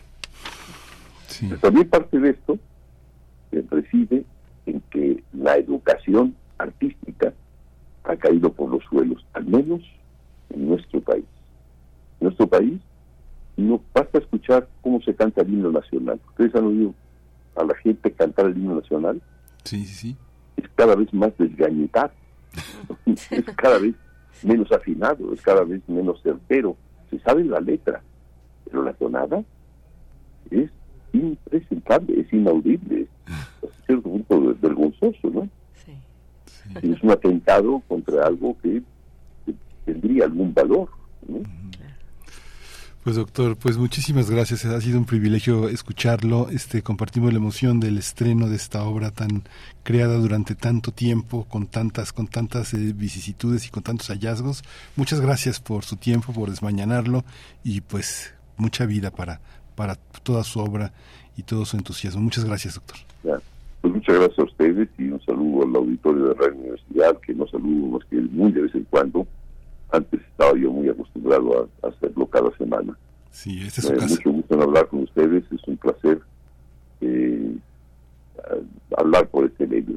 Eh, les agradezco mucho esta ocasión para charlar con su público y charlar con ustedes. Muchas gracias. Hasta pronto, muy amable. Eh, doctor Julio Estrada, eh, bueno, investigador del Instituto de Investigaciones Estéticas de la UNAM, fundador del Laboratorio de Creación Musical en nuestra Facultad de Música y ahí mismo también tutor del programa de maestría y doctorado, divulgador de la música. Eh, eh, bueno, pues eh, estamos, eh, ojalá, ojalá eh, tengamos mm, el dato de si podemos escuchar aquellos varios años o alguna, al menos una muestra dentro de nuestro repositorio sonoro en Radio UNAM, nuestro sitio de podcast, eh, el, el- trabajo que realizó durante aquellos años el doctor Julio Estrada, pues sería también una muestra muy interesante. Vamos a ver si podemos conseguirlo, por lo menos eh, investigar si está o no en el podcast, que el podcast es un ente enorme que parece que tiene vida propia y acercarse a él eh, pues a veces no es eh, es tan amplio tan amplio conjunta tantas expresiones ahí dentro que que, que si Yolanda Medina nos puede asesorar previamente, pues será una tarea más fácil para nosotros, Miguel Ángel. Sí, pues fascinante la voz del doctor Julio Estrada y bueno, nos vamos a nuestra a nuestra colaboración a tiempo lunar. Primer movimiento. Hacemos comunidad con tus postales sonoras. Envíalas a primermovimientounam@gmail.com.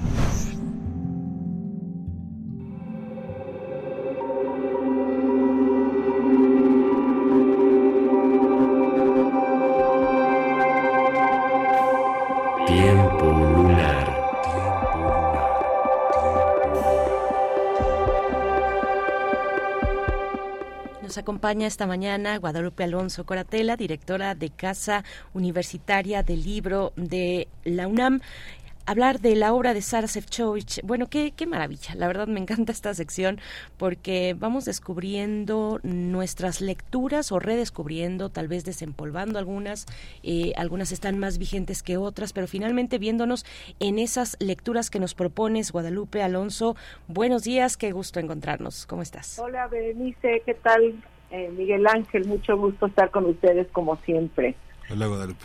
Muchas Buenos gracias. días. Buenos días, pues cuéntanos, hablar de la obra de Sara Sefcovic. Sí, voy a hablar de la obra de Sara Sefcovic. Es una, para mí, una espléndida escritora, novelista, ensayista, periodista y además una universitaria que ha sido investigadora del Instituto de Investigaciones Sociales de la UNAM por 47 años.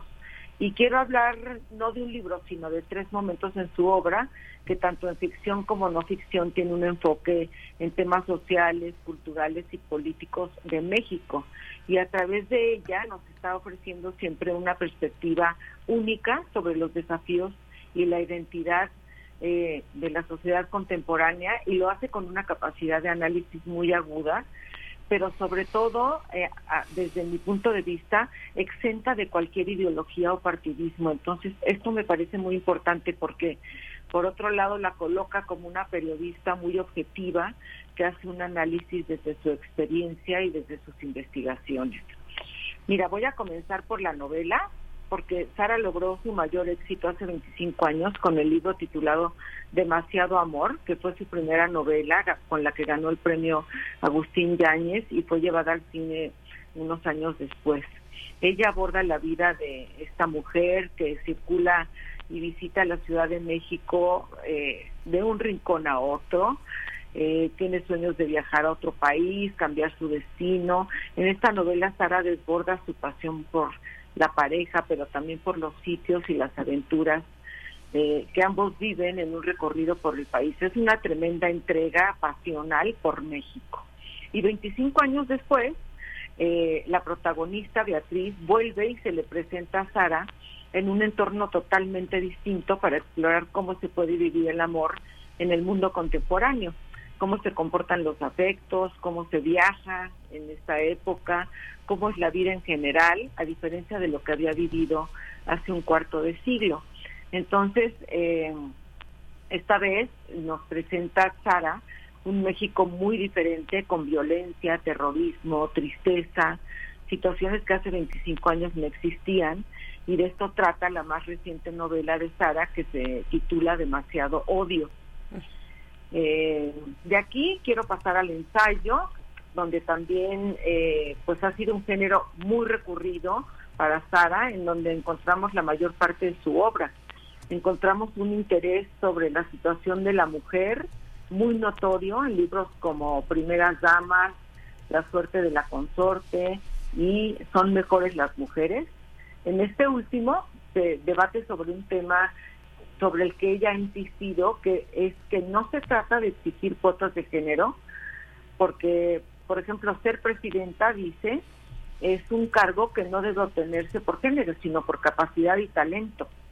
Entonces, bueno, los temas que atañen a la mujer, como la violencia de género, la brecha salarial, la lucha por los derechos reproductivos, han sido una constante en, en esta tarea intelectual de Sara Serchovich.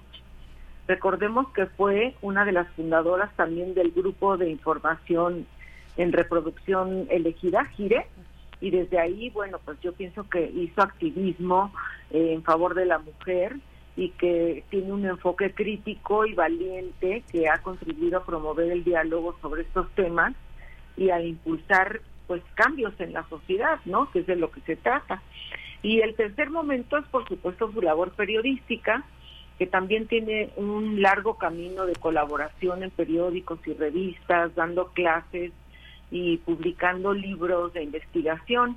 Entre estos eh, hay varias antologías.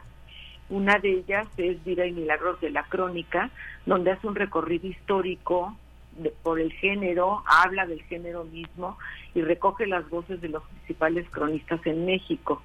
Para Sara, la crónica es lo mejor de la literatura mexicana y por supuesto está también su columna periodística donde hace reflexiones sobre lo que está sucediendo en la política, en la cultura y cómo afecta esto a la sociedad. Una columna que en ocasiones ha causado bastante polémica porque como dije antes, Sara habla desde su conocimiento y sus reflexiones y muchas veces va a contracorriente de las opiniones generales. Eso sí, no nunca se queda callada. Entonces, pues mira, la obra de Sara a mí me parece que es una obra importante, eh, hay que revisarla, hay que analizarla, hay que conocerla y se va a integrar ahora eh, a la Biblioteca Cazul de Escritoras. Va, va a haber mañana una ceremonia en la que por razones personales Sara pidió solamente invitar a los compañeros de la prensa, pero a partir de mañana la obra ya estará disponible para quien quiera consultarla o leerla en la Casa Universitaria del Libro. Qué interesante, qué interesante. Eh, Sara Sefcovic, eh, yo leí sus primeros trabajos en 1983, ahora que se habla tanto de este de recuperar a las mujeres, de las mujeres vindictas. Hizo una antología en tres volúmenes que se llama Mujeres en Espejo. Es una antología de lo más rico de la literatura latinoamericana hasta entonces. Eh, quien no se interesaba en la literatura eh, de mujeres en aquel tiempo fue un libro fundamental cuando estaba tan despreciada la imagen de Luis Espota en el ámbito mexicano de mediados de los 80 Laura este Sara hizo eh, eh, este ah, literatura e ideología en la obra de Luis Espota un libro que publicó en 83 en 89 eh, hizo una una cantidad de cosas. Lo último que trabajó y que realmente es una es una, un balde de agua fría en la cara del periodismo mexicano es su ensayo sobre la crónica mexicana un repaso de lo que se ha hecho la relación entre el periodismo y el poder el periodismo y la literatura. No sé, digo, yo creo que muchas de las cosas que se quieran hacer como por primera vez, hay que asomarse a la obra de Sara Sepchovich a ver si no se han hecho, porque sí, realmente es una de nuestras grandes, grandes este, creadoras, una mujer de imaginación, una gran profesora. Digo, qué, qué, qué, qué, padre que esté ahí, tan cercana, tan céntrica, la biblioteca este, Guadalupe. Sí, la verdad estamos muy contentos todos de que eh, de que haya aceptado donarnos su obra, porque nos donó toda su obra. Eso eh, quiero enfatizarlo, porque bueno, no todas las obras que tenemos han sido donadas, pero esta sí eh, fue muy generosa y bueno, pues eh, para mí es una obra que no tiene desperdicio.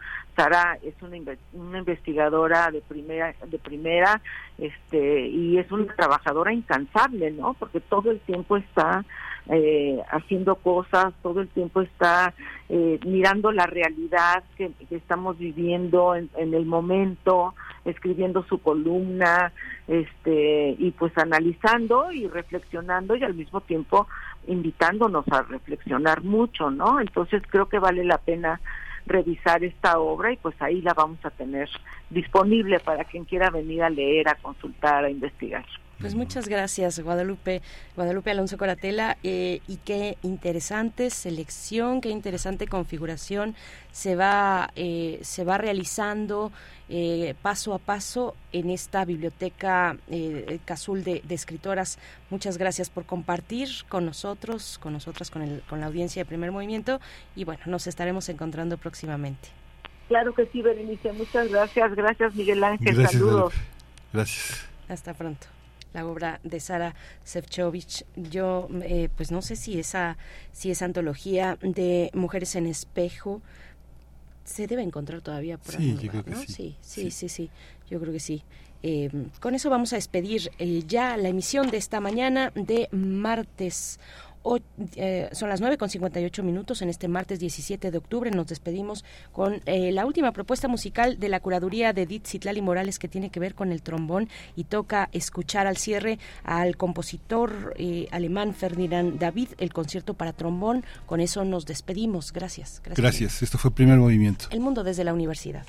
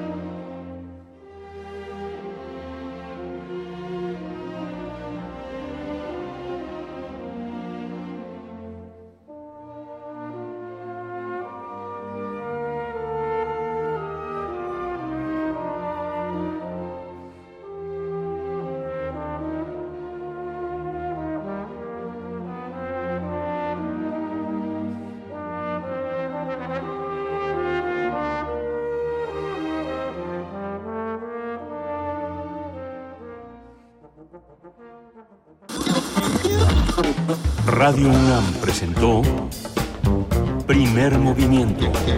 El mundo desde la universidad. Con Berenice Camacho y Miguel Ángel Gemain en la conducción. Rodrigo Aguilar y Violeta Berber, producción. Antonio Quijano y Patricia Zavala, noticias. Miriam Trejo, coordinación de invitados. Tamara Quirós, redes sociales. Arturo González, operación técnica. Locución, Tessa Uribe y Juan Staca. Quédate en sintonía con Radio UNAM. Experiencia sonora.